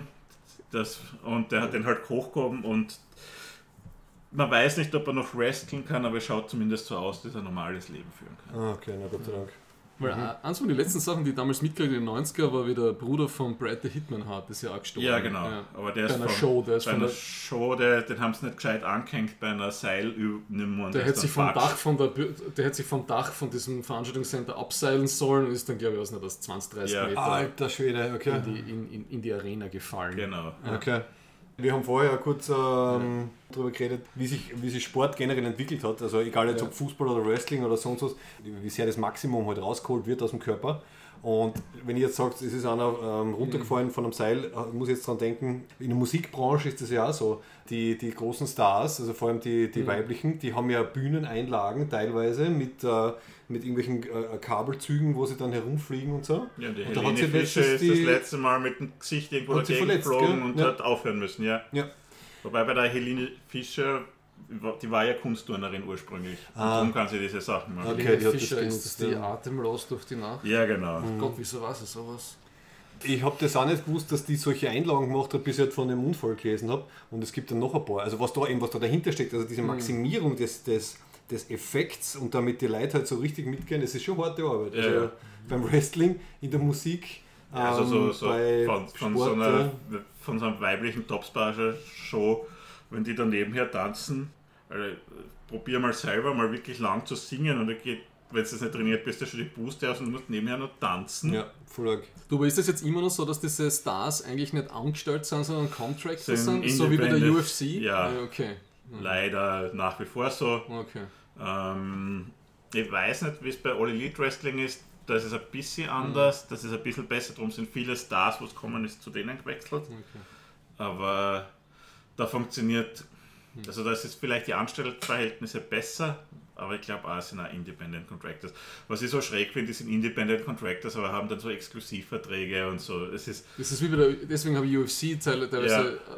Auch so spannend gefunden, wie das so amerikanisch hyperkapitalistisch Ja, ja. ist. Sie sind exklusiv und der Vertrag dürfen nirgendwo anders kämpfen, müssen Uniformen tragen, haben, sind aber keine Angestellten. Genau, Also bei genau. uns, wenn du 200 Auftritte im Jahr hast, wird die Arbeiterkammer sagen, wir könnten von einer Das ist geregel- also- man könnte von einem geregelten ja, Dienstverhältnis bei uns, also ausgehen. bei uns Ja. wird man, also in Europa wird man definitiv von einer Scheinselbstständigkeit ausgehen, also in Österreich, ja, Ja. ist es, weil die machen Fixverträge. Ähm, bei der WWE sind es jetzt in den letzten Jahren, ähm, also da hat es vor zwei, drei Jahren große Streitereien gegeben wegen, was dürfen sie nebenher zum Beispiel auf Social Media machen. Da hat es große äh, Skandale mit Twitch zum Beispiel gegeben, also die Selina Vega, da, die beim Damenmatcher dabei war, die war sehr erfolgreich auf Twitch. Und dann haben sie sie gesagt, du hörst jetzt mit Twitch auf oder wir kündigen dich. Sie hat gesagt, nö, sie verdient auf Twitch mehr als beim Wresteln, warum soll sie aufhören? Und ist dann gekündigt worden. Ist dann ein halbes Jahr später wieder gekommen, was drauf gekommen sind, sie brauchen es doch. Und sie haben sie jetzt vor, Das ist eine gratis Cross-Promotion. Hey. ja, sie haben sich jetzt vor ein paar Monaten darauf geeinigt, dass sie ähm, außerhalb Sachen machen dürfen, das aber unter ihrem Real Name, also unter ihrem echten Namen, Gott. und sie ihre, ähm, ihre Einnahmen 10 oder 20 Prozent der WWE geben müssen. Weil sie natürlich dadurch, dass sie Wrestler sind, eine bestimmte Bekanntheit haben das und die sie wurde. sonst nicht hätten. Und also da, da ist jetzt viel besser geworden und sie müssen halt vorher sagen, was sie machen. Aber haben die schon eine Gewerkschaft? Na, haben sie nicht. Okay. Die Mandy Rose ist zum Beispiel im Dezember gekündigt worden bei NXT, weil sie auf nicht OnlyFans, sondern das andere Fansly, irgend so ein Dings hat sie halt ihre Brüste hergezeigt. Und, OMFG. ja. Das geht natürlich Das nicht geht für nicht, ein nein. Das ist ein- es ist ein Budgetprodukt. Entertainment. Das ja. ist dem amerikanischen Mittelwesten nicht Nein, es hat dazwischen in der WWE, in der, in der Attitude Era war es nicht PG, da war es PG 17, da war es okay, dass die Frauen im Playboy waren, also zum Beispiel von der Trish Stratus gibt es Playboy-Strecken und so, da war das okay, das war das Ding. Mittlerweile ist die WWE PG und darum ist das ganze Produkt PG. Und zum Beispiel bei All Elite Wrestling wäre das Ah, möglich. Parental, Parental äh, Guidance. Also, wieso P- Bitchy? Äh, Nein, nein, nein, PG, also Parental Ja. Guidance und zum Beispiel All Elite Wrestling ist PG 17. Mhm.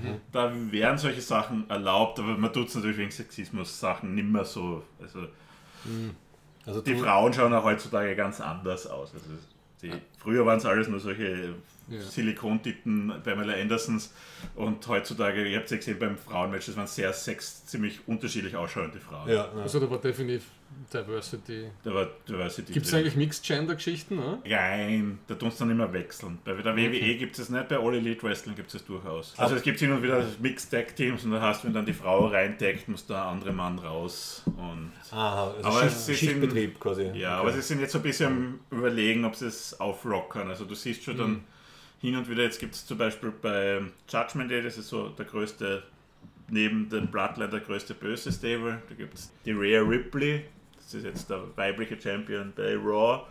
Die bauen es halt aus ganz großen Star auf und die bauen es halt jetzt auch so auf, dass sie hin und wieder mal einen Mann neben den Ring verprügelt und das auch zu zeigen, wie sie ist. Ich meine, Ja, eigentlich spricht ja nichts dagegen, ne? weil es Es ja, spricht gar es nichts ja, dagegen. Weil das alles Profi-Stunt-Menschen sind, wo es sagen, die spricht- nicht gegeneinander es fetzen. spricht ne? gar nichts dagegen, es ist einfach nur im Kopf, dass ein Mann keine Frau schlagen soll. War leider, muss man sagen, gell? vielleicht gibt es Ja, ja, welche also die schauen sich das an und denken, so, der hat das auch gemacht und der ist Ja, cool. Ja, Da hat Elite da, glaub ich, Wrestling zum äh, Beispiel so ins, ins äh, Fettnäpfchen getroffen. Einer der größten bei ihnen, der weibliche Stars, die, die Dr. Britt Baker, Mhm. äh, DMD, sie ist wirklich Doktor und die ist halbtags Zahnärztin und halbtags Wrestlerin. Ja, geil. Beim Wrestling-Match ein ziemliches blaues Auge gekriegt und dann hat sie so ein T-Shirt von ihr mit einem blauen Auge. Und das war aber ohne Kontext dann, dass das Wrestling oder so ist.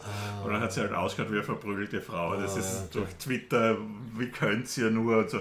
Und das war so, okay, weil selbst ich, ich schaue alle Elite Wrestling, weil ich habe sie erkannt, dass es die Britt Baker ist.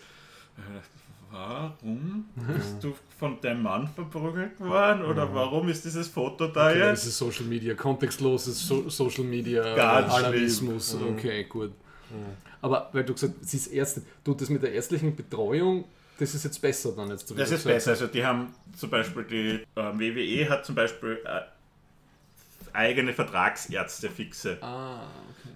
Und Weil es hat früher- haben auch so Deals mit für so spät, also zum Beispiel, wenn jemand so schwerere Ja. so Schulterverletzungen haben, geht die zum Beispiel immer ins gleiche Krankenhaus in den USA, Ja. weil da halt Spezialisten sind und das zahlt schon auch die WWE. Weil es war halt immer so Mhm. wieder so Aufrufe für, für irgendwelche Catcher geben, die sich die Kranken Ja, das das Problem, ist mei- dann, wenn die Verträge vorbei sind, da wird es dann oft schlimm und halt im Ach ganzen so. Independent-Bereich. Und es gibt die Altersvorsorge und wenn es dann mit 65, also das, das kümmert. Okay, ja, das ist, das ist dann amerikanisch. Das ist amerikanisch, aber das ist das allgemeine amerikanische Pro Problem, wenn du ar arbeitslos bist, bist Ja. du krankenversicherungslos. Ja. Aber die WWE schaut schon sehr mittlerweile auf die Leute. Also wie gesagt, Mhm. die haben ja dieses be bewusste Training in bestimmten Muskelgruppen, wo die wirklich schauen, dass, also du kannst es ja wirklich trainieren, dass du bestimmtes weniger Verletzungen hast. Okay, also, also das ist besser geworden, aber Es könnte gibt- besser es sein. Die, die saubere Lösung, Luft nach oben. die saubere Lösung wäre, wenn das so wie im europäischen Fußball Angestellte der Mannschaft Oder wären. allein NFL. Wenn du, wenn du fünf, wenn du glaube ich vier Jahre lang NFL-Profi warst, Ja. wurscht, ob du jemals gespielt hast oder nicht, hast ausgesorgt. Ja, wobei die Löhne bei Also- der NFL so hoch sind, dass sich das einfach ausgeht. Ja, aber die haben bis ans Ende ihres Lebens Ja, äh, gesunden. ja, Also ja. Die, sind, die sind aber auch gewerkschaftlich alle Ja, ja. organisiert. Ne? Ja. Aber NFL verdient auch bei kleinen Mannschaften bald einmal über Ja. eine Million pro Jahr. Und die besten Wrestler kommen vielleicht, der Roman Reigns wird so 4, 5 Millionen kommen. Ich meine, das ist nach wie vor viel, viel Geld pro Jahr. Ja, tut ja was dafür. Der Brock Lesnar wahrscheinlich 20. So der Durchschnittswrestler, irgendwann habe ich gehört, die kriegen so Fixum ist irgendwas 250.000 bis 300.000, wenn du in den beiden Main-Shows bist. Plus dann für jeden Auftritt kriegst du dann nur Geld und dann für die großen Shows natürlich mehr. Und wenn es dann besser ist, kriegst du irgendwelche Boni. Aber es ist sowas, du lebst davon ganz okay, aber es ist jetzt. Du, musst, du musst gut wirtschaften Du können. musst gut wirtschaften. Vor allem, die müssen ja ihren, was, die, jetzt- was sie nicht bezahlt werden, ist zum Beispiel die Anreise zu den, ähm, außer jetzt nach London, da fliegen sie gemeinsam hin, aber so zwischen den Stops, das müssen sie zum Beispiel Was, die müssen selber sich organisieren. selber die Ja, was Anreise ich, organisieren. was ich persönlich halt vollen Schwachsinn finde, weil es müsste einfach einen WWE-Flieger geben Ja. oder halt zwei für die beiden Shows und der fliegt von einer Show zur nächsten oder oh so. Gott. Du, die brauchen einfach eine Pendlerpauschale. Sollten sie in Österreich einmal anfragen, wir wissen genau, wie das geht. Ah, Äh, das wird so. zugeteilt. Dann muss man nur 20 Formulare ausfüllen und dann, dann kriegst du dein äh, Das heißt, sie müssen sich das Hotel dann auch selber aussuchen. Es gibt kein. Ne, wahrscheinlich wird es irgendwelches Bono, äh, ba Backerl geben, aber Okay, du kannst dann gibt es wahrscheinlich ein Angebot, was du in Bayern machst und dann kriegst du Wahrscheinlich, dann kriegst du einen Teil von der sowas. Gage Aber her. es ist so- Okay. Ja. ja, es ist hart, glaube ich, ein bisschen, gell, wenn es nicht, wenn's nicht so groß. äh, Der eine Film, der mir eingefallen ist, ist halt von, von Darren Aronofsky, der Wrestler. Der ja, Film, ja, genau. oder Das soll relativ realistisch sein. Das hat mir gut gefallen, weil das halt also ein bisschen so das Ruhm und Vergangenheit und so das Älterwerden von einem Wrestler und dann aber auch so ein bisschen so die Schattenseiten dann. Ne? Ja. Ja, du musst, du musst dir ja anschauen, wie, also wenn du jetzt zum Beispiel einen Gunther, vormals Walter, anschaust, der hat halt wirklich in Wien angefangen, beim Michael Kovac zu trainieren. Hat dann bei so europäischen Ligen wie der WXW und anderen gekämpft. Bei der WXW wird er kriegt dann vielleicht 500 Euro pro Auftritt, Ah, okay. wenn überhaupt. Am Anfang wahrscheinlich gar nichts, nur Ja. einfach, hey, ich kann mal wresteln vor Publikum. Und bei der WXW, wie, wie oft machen die so einmal im Monat eine Veranstaltung? Okay, Selbst wenn du 1000 Euro verdienst oder Nebenjob. 2000, so ein Nebenjob, dann ist er irgendwann einmal zu NXT UK gekommen. Ähm, da hast du das erste Mal fix gehabt, das NXT, also NXT ist die Nachwuchsliga der WWE. Ähm, das hat es in der UK gegeben, das haben sie dann vor eineinhalb Jahren aufgelöst, da kommt aber jetzt NXT Europe, weil sie halt den europäischen Markt, weil es kommen ganz viele gute Wrestler aus Europa und da wollen sie es ein bisschen professionalisieren und äh, da kann es sein, wirklich ganz viele Wrestler, die jahrelang bei den Indies, also Indie ist alles, was nicht All Elite Wrestling oder WWE ist. Oder Japa die großen japanischen Ligen. Oder die Der, Ot- großen. der Otto Wanz hat ja in die USA lang gewrestelt. Ja, genau. Oder der hat seine eigene Promotion in Europa gehabt. Das war die CWA. Ich kann mich erinnern, ich war beim Kasten und Öl hat es einmal so einen Showtag gegeben Mhm. Ja. und dieses We Are Young, Strong and Genau. Healthy Lied, ne, das war ja so ein Promo-Lied von Genau. denen. ja. Das ist super ulkig zum Anschauen. Ja, das Video ist groß. Da steht echt so ein Typ mit so einem riesen Knochen in der Hand. Ja. ne, und so, so, so, Ja, das war halt das, so, das, das europäische Catchen, hat das Ja. damals noch geheißen. Ja. Das ist dann komplett verschwunden. Und jetzt so langsam kommt Wrestling wieder in Europa. Also jetzt gibt es So wieder ein Jahrmarkt-Ding war das. Das war ein Jahrmarkt-Ding, das Ja. Klassiker. Und, den Eu und es, es hat es in Wien ewige Zeit das Heumarkt-Wrestling gegeben, Genau. Ich wollte gerade sagen, wo die äh, Lady äh, Heumarkt ja, von ja. Esch kommt, wenn wir wieder Danke. eine Danke, Nerd-Connection haben. Genau das würde ich nämlich sagen. Also die Austrian Superheroes, ähm, wo wir ja auch teilweise Leute kennen, die da halt mitzeichnen und schreiben, Ja, gibt es eben die Heumarkt Genau. Lady als eine der, der Superheldinnen. Ja. Übrigens, Also, dieses, wir haben da äh, Tradition sozusagen Ja. in, in Österreich. die haben lange, dann waren es 20 Jahre so verschwunden und jetzt gibt es wieder Prater-Catchen. Mhm. Und ähm, in Graz gibt es, oder in, in, nicht in, in der Nähe von Graz organisiert hin und wieder wer was. Ähm, und Deutschland, die WXW, die läuft ganz gut. Mhm. Also es kommt so, mir kommt vor, Wrestling wird wieder ein bisschen Dinger, die, also bei der WWE die Einschaltquoten kommen gut. All Elite Wrestling, es hat jahrelang haben nicht so viele Leute Wrestling geschaut. Ähm, aber dieser Bericht aus dem Spiegel von 1989, bei der, von der galaktischen Lyrik, das, ist, das geht genau um so ein Heumarkt-Match mit Ah, Okay. Ah, ja. das, das, ja. Okay. Äh, was mich noch sehr fasziniert hat, also was wir vorher geschaut haben, dass es so Spezialmatches gibt, wo man Leitern dann ins Spiel bringt. Also das war faszinierend. Da hängt dann ein Koffer mit Geld an der Decke und es gibt verschiedene Leitern und dann ein Team, in dem Fall waren es sechs Leute, Genau. die dann halt versuchen, da raufzukommen. Das habe ich sehr originell gefunden. Ja, das Das ist- war mir auch neu, das, habe ich auch nicht gekannt. das einfach sehr nett auflockert und die Standmöglichkeiten erweitert. Genau, es gibt Leitermatches, äh, Käfigmatches, Das habe ich gekannt, ähm, Elimination Chamber, das ist so ähnlich wie ein Käfig. Zwei fangen an und du hast so unten Ring, dann so, so ein Protest und da hast dann so einen Käfig rundherum, der komplett so ist. Die normalen Käfige sind nach oben offen. Und ähm, da steht dann in jeder Ecke noch Wrestler, dann fangen zwei an und nach zwei Minuten, glaube ich, geht dann irgendeine Tür auf. Dann gibt es Wargames, das sind sowieso zwei Ringe nebeneinander. Dann gibt es äh, TLC, das, gibt's schon, das hat es jetzt schon länger nicht mehr gegeben, weil das ist nur mehr Gimmick, das ist Tables, Leather and Chairs. okay. Also der Klassiker ist das Ding. Und das dümmste, das dümmste aller Zeiten ist Exploding Barbed Wire Match. Es klingt gefährlich. Ja, Explodierende so ein Stacheldraht. Ich. ein, ein Stacheldraht rundherum, statt ein Ringseil ein Stacheldraht und wenn es gegen den Stacheldraht rennst, explodiert der. Okay. Also weil beim klassischen Wresteln der, der Ring, das Ringseil ein ganz wichtiges Element ist, also dass du Schwung holst und so. ja. Und damit man dieses Element raus tut, haben sie es mit halt mit Stacheldraht. Und da gibt es so, bei All Elite Wrestling gibt es so ganz dumme Sachen, die machen es bei WWE wegen diesen Jugendding ganz, ganz selten oder gar nicht. Ähm, wo es Reißzwecken ausschmeißen. Bist du da? Und, und dann haust die halt so in die Reißzwecke rein.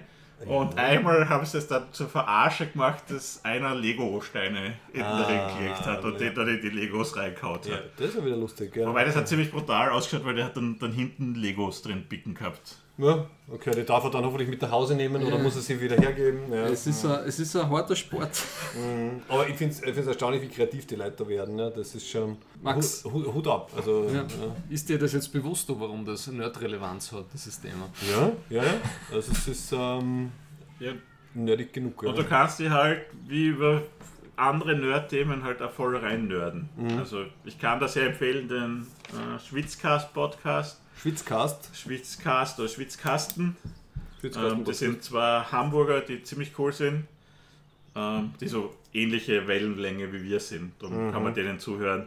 Und die auch so Wrestling, also die besprechen beim Podcast nicht so die Matches durch, sondern die gehen dann über die Tiefen der Stories und wie das ist und dann. Ähm, Ich habe ein bisschen reingehört, die sind sehr tief drinnen. Sehr tief drinnen, als Wrestling als Kunstprodukt. Und Okay. die reden aus das drüber. Die reden sehr viel über Emotionen und Genau. so. Äh, Genau. Die haben zum Beispiel, ich habe kurz reingehört, die haben über diesen Event geredet, den wir gerade geschaut haben, ein Teil. Und die waren hin und weg und haben die erste halbe Stunde reden sie nur darüber, wie es ihnen damit geht, wie gut das Genau. war und so. Also, da war ich schon ein bisschen so, wow, okay, das ist sehr advanced, aber, Ja, aber das ist halt, das macht mir Spaß, weil. Aber mir nicht das- unsympathisch, voll sympathisch, Ja, ja, aber das das ist ist- ja, ja. so wie wir Wobei- über Star Trek diese- streiten. Ne? Genau, ja. diese Reviews, Previews ist vielleicht. Ich würde mit anderen Sendungen anfangen, Okay. weil das über das, gerade der Review ja dann über das ist, dass zum Beispiel ein Preview, wo sie vorher über die Events reden, viel leichter verträglich. Ja, okay. Also wo sie die, die Geschichten kurz erzählen, woher die Sachen kommen und was sie dazu denken und so weiter.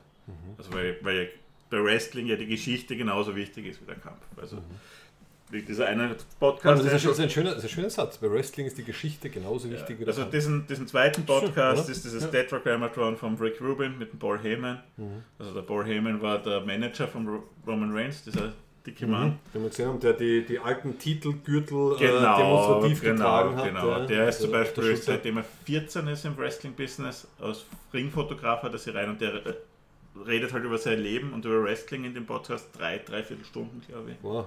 Okay. Ah. Und also der Rick Rubin, ganz berühmter Musikproduzent, den sieht man oft hinten beim großer Wrestling-Fan, der ist hinten.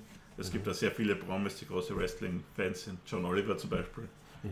John Oliver. John Oliver ist ein großer das Wrestling-Fan. Nicht, nicht zugeschrieben. Ja, Okay. äh, ja, Rick Rubin, ganz viele.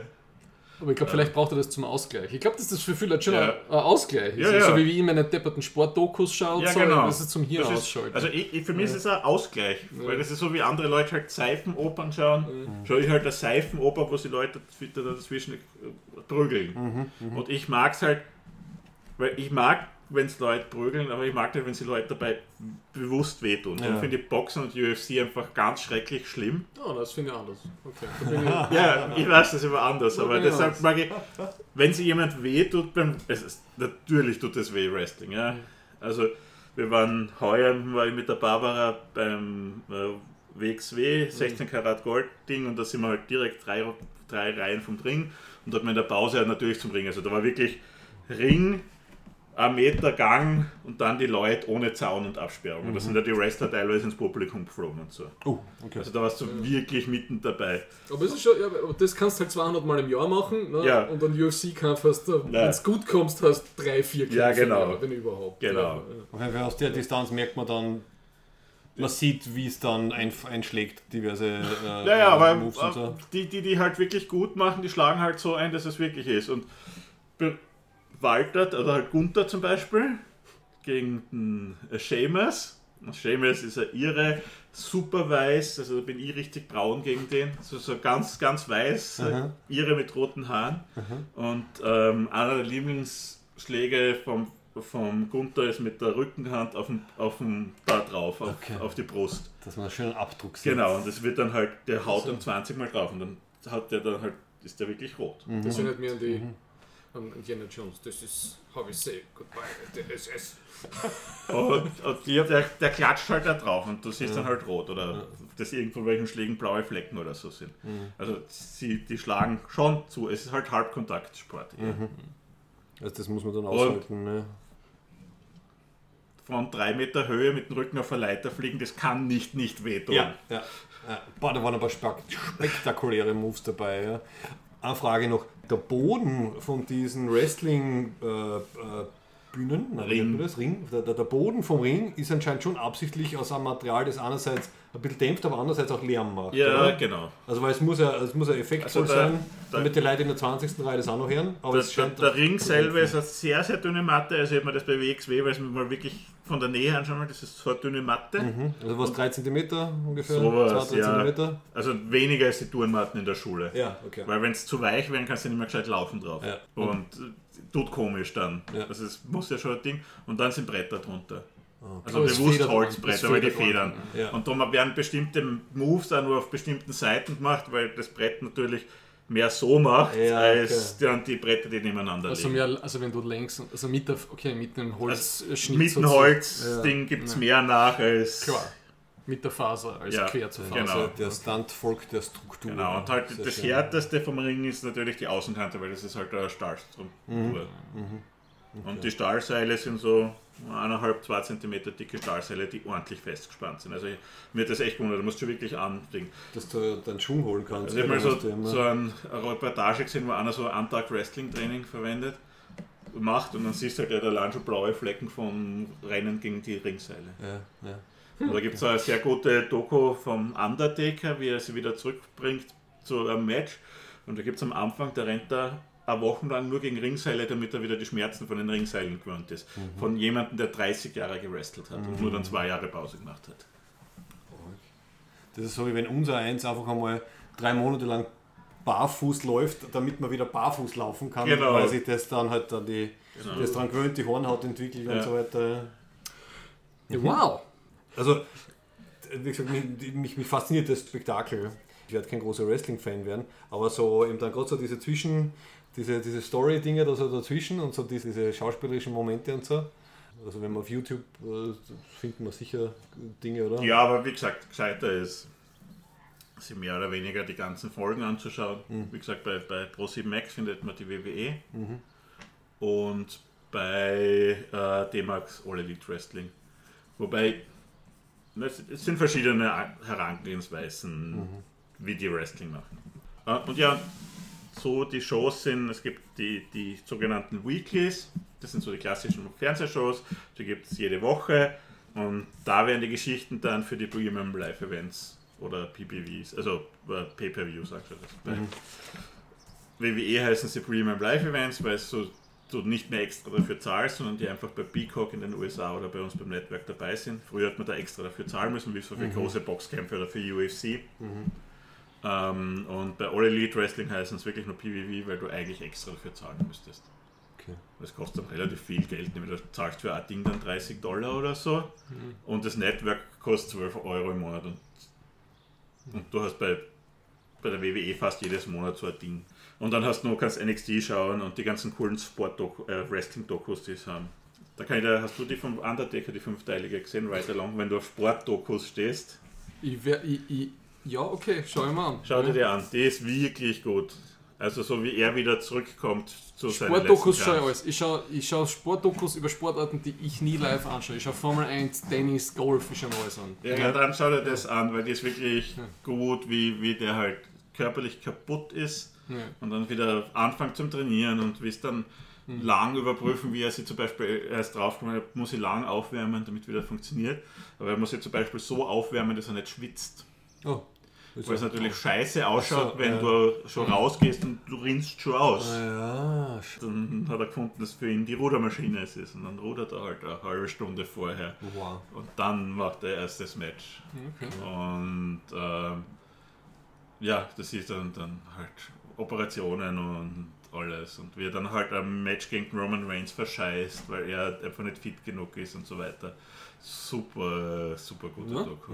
Schau ich mal an. Also die ganzen Wrestling-Dokus kann man sich anschauen, weil gerade die alten Wrestler sind alle ziemlich kaputte Typen, also nebenher mit Drogen und gescheiterten Beziehungen, weil natürlich du ja nie daheim bist. Hey, der Hulk Hogan hat zumindest eine ganze Webseite rund äh, Zerstört. zerstört. Gawker. Genau. Wie? Was? Es hat, Gawker hat das Sextape von Hulk Hogan ver, äh, veröffentlicht, das war vor zehn Jahren oder so. Genau, dann hat damit Peter Thiel Money Ja. Gawker zerstört, weil, Peter, weil Gawker den Peter Thiel als schwul geoutet hat. Ja. Oh, okay. Sind alle deine Fragen beantwortet, Max? Aber Hulk Hogan-Doku würde ich mir keine anschauen, weil der Hulk Hogan ein Arsch ist. okay, keine Ahnung. Er ist ein rassistisches Arschloch. Ich notiere Okay. ich notiere es mir. Hulk Hogan ist Hulk Hogan ist ein rassistisches Arschloch. Okay. Aber dann war er kein guter Wrestler. Du bist unser Experte, wenn du das sagst, glaube ich dir das. Ja. Das, kann, das ist nicht schwer herauszufinden, dass der. Okay.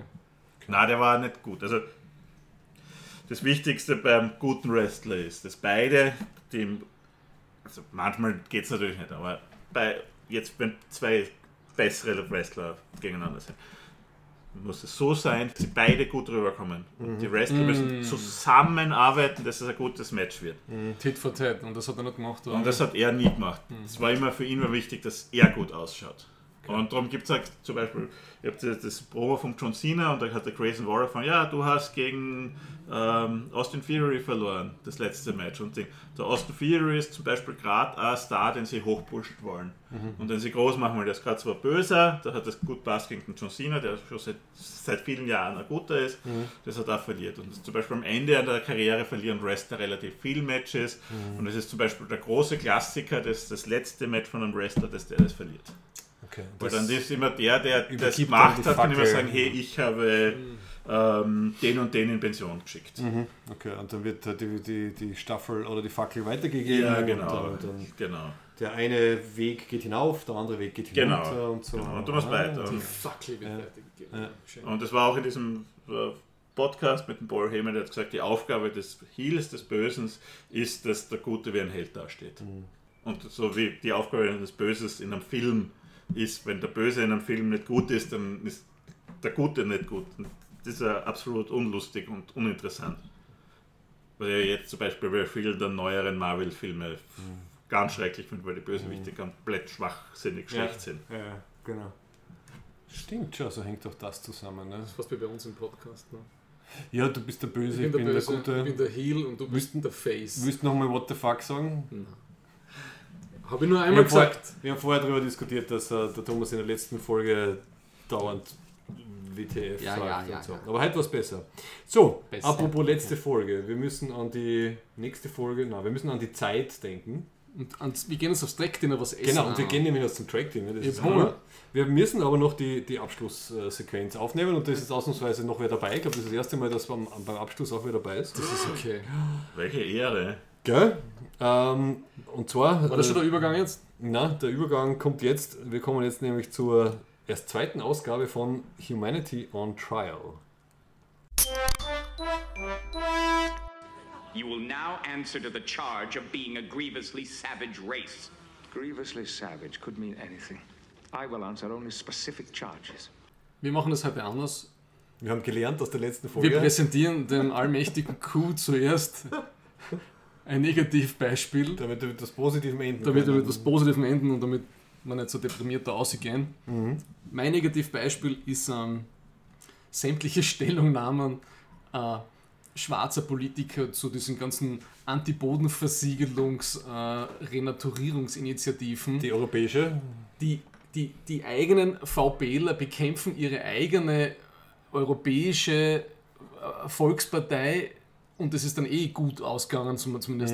Und, und die ganzen Statements von unserem Landwirtschaftsminister, dass bei uns eh alles super ist. Und jedes Mal, wenn der Chef von der österreichischen Hagelversicherung im Einstudio ist, sagt er, wir müssen da was tun, wir sind Europa, wenn nicht Weltmeister im Boden versiegeln, wir haben, es geht schon was nicht, und schwimmen bald alle, alle Bauernhöfe und alle Straßen weg und so. Und er sagt, no, geht, ist nicht so schlimm.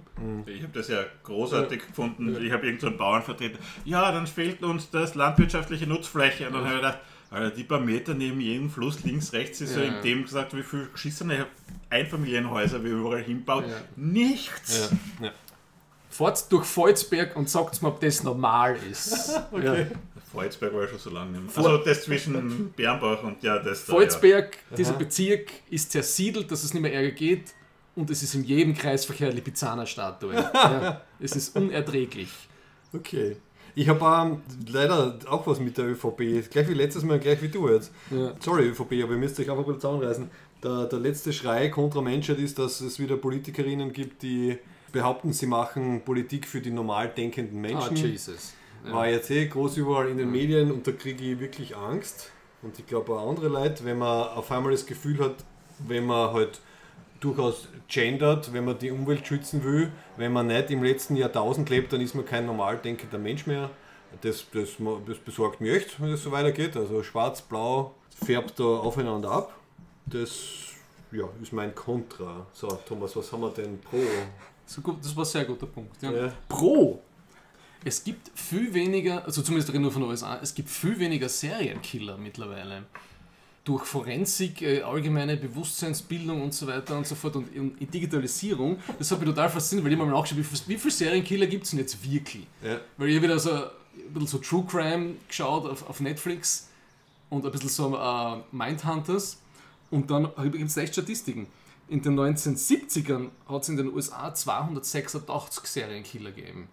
In den 60er zwei- 259. In den 90ern waren es dann schon 100, fast 100 weniger, 198. In die 2000er 112 und in die 2010er waren es nur mal 42. Aber auch Thomas, was da drin du, steht, willst du sagen, Serienkillen zahlt sich einfach nicht mehr aus? es wird schwieriger. Okay. Ja. okay. Und die Leute schauen lieber Serien über Serienkiller, als dass sie selber Serienkiller werden. Das ist sehr beruhigend. Ja, und das ist auch, die ganze, ganze Informationsaustausch ist total vernetzt. Ne? Also wenn du da so ein, ein Ted Bundy-Doku anschaust, glaube ich, war das, dann merkst du, dass die ganzen Bundesstaaten voneinander überhaupt keine Ahnung gehabt haben, was passiert. Ne? Ja. Das ist ein positiver Punkt für die Menschheit. Ich halte immer. Wir, wir bringen uns weniger um Ich gegenseitig. finde das auch gut. Ja. Und ich habe und ich setz, Hey, das war eine so gute Statistik. Das, das besprechen wir dann nächstes Das ist was Mal. anderes. Also die, die Gewalt hat sich verändert, quasi, würdest du sagen, Paul, von, von Serienkiller auf Amoklauf. Das ist eher so weniger, die aktuellen Serienkiller machen nicht lange laufende Serien, so aller ja. Soap Opera, sondern die machen mehr ja. so ein einmächiges TV-Event. Mhm. Die machen das mehr Binge-Watching-TV, Netflix. Es ist soziologisch eh sehr Könnte interessant. man auch einmal analysieren. Gut, aber wieder was. Also mein, mein Pro mein Pro Menschheit ist auch ein bisschen amüsant und ich bleibe bei der Politik, bei der österreichischen. Ich finde es sehr pro Menschheit, zumindest pro Österreich, dass der Andreas Babler die Abstimmung bei der SPÖ gewonnen hat. Nicht nur, weil er meiner Meinung nach eindeutig einfach vernünftige Themen wieder in, die, in den Mainstream reinbringt, also nämlich Themen und nicht, äh, und nicht nur ähm, macht er halt Ideologie und sonst irgendwas, sondern einfach, welche Probleme haben wir, was müssen wir lösen, was müssen wir machen. Wünsche ich mir schon seit längerer Zeit von der Politik.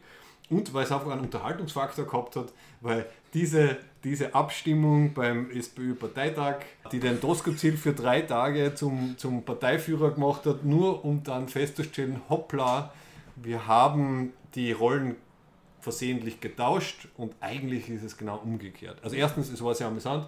Zweitens, ich habe wirklich Hoffnung, dass wir jetzt wieder ein bisschen eine themenorientierte und ähm, Mehrheitsarbeiterinnen, Schrägstrich Arbeiterpolitik äh, irgendwie kriegen, die sich um die Probleme kümmert. Ich hoffe es sehr. Wir müssen der FPÖ vor allem was entgegenhalten.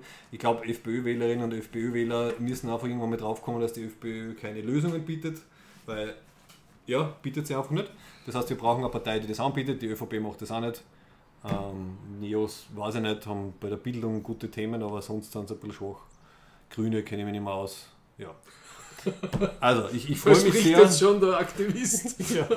Also ich freue mich schon sehr auf Herbst 2024, außer es wird noch früher auf die Wahl. Und genau, und das, um den Kreis zu schließen, deswegen habe ich ja das, das Bertolt Brecht-Zitat äh, als Lyrik vorgelesen, Ja. weil halt dieses, was machen wir mit dem ganzen Reichtum, den Österreich angeblich hat, und bitte tun wir ihn ein bisschen fairer aufteilen, damit man nicht die Gesellschaft komplett zerstören.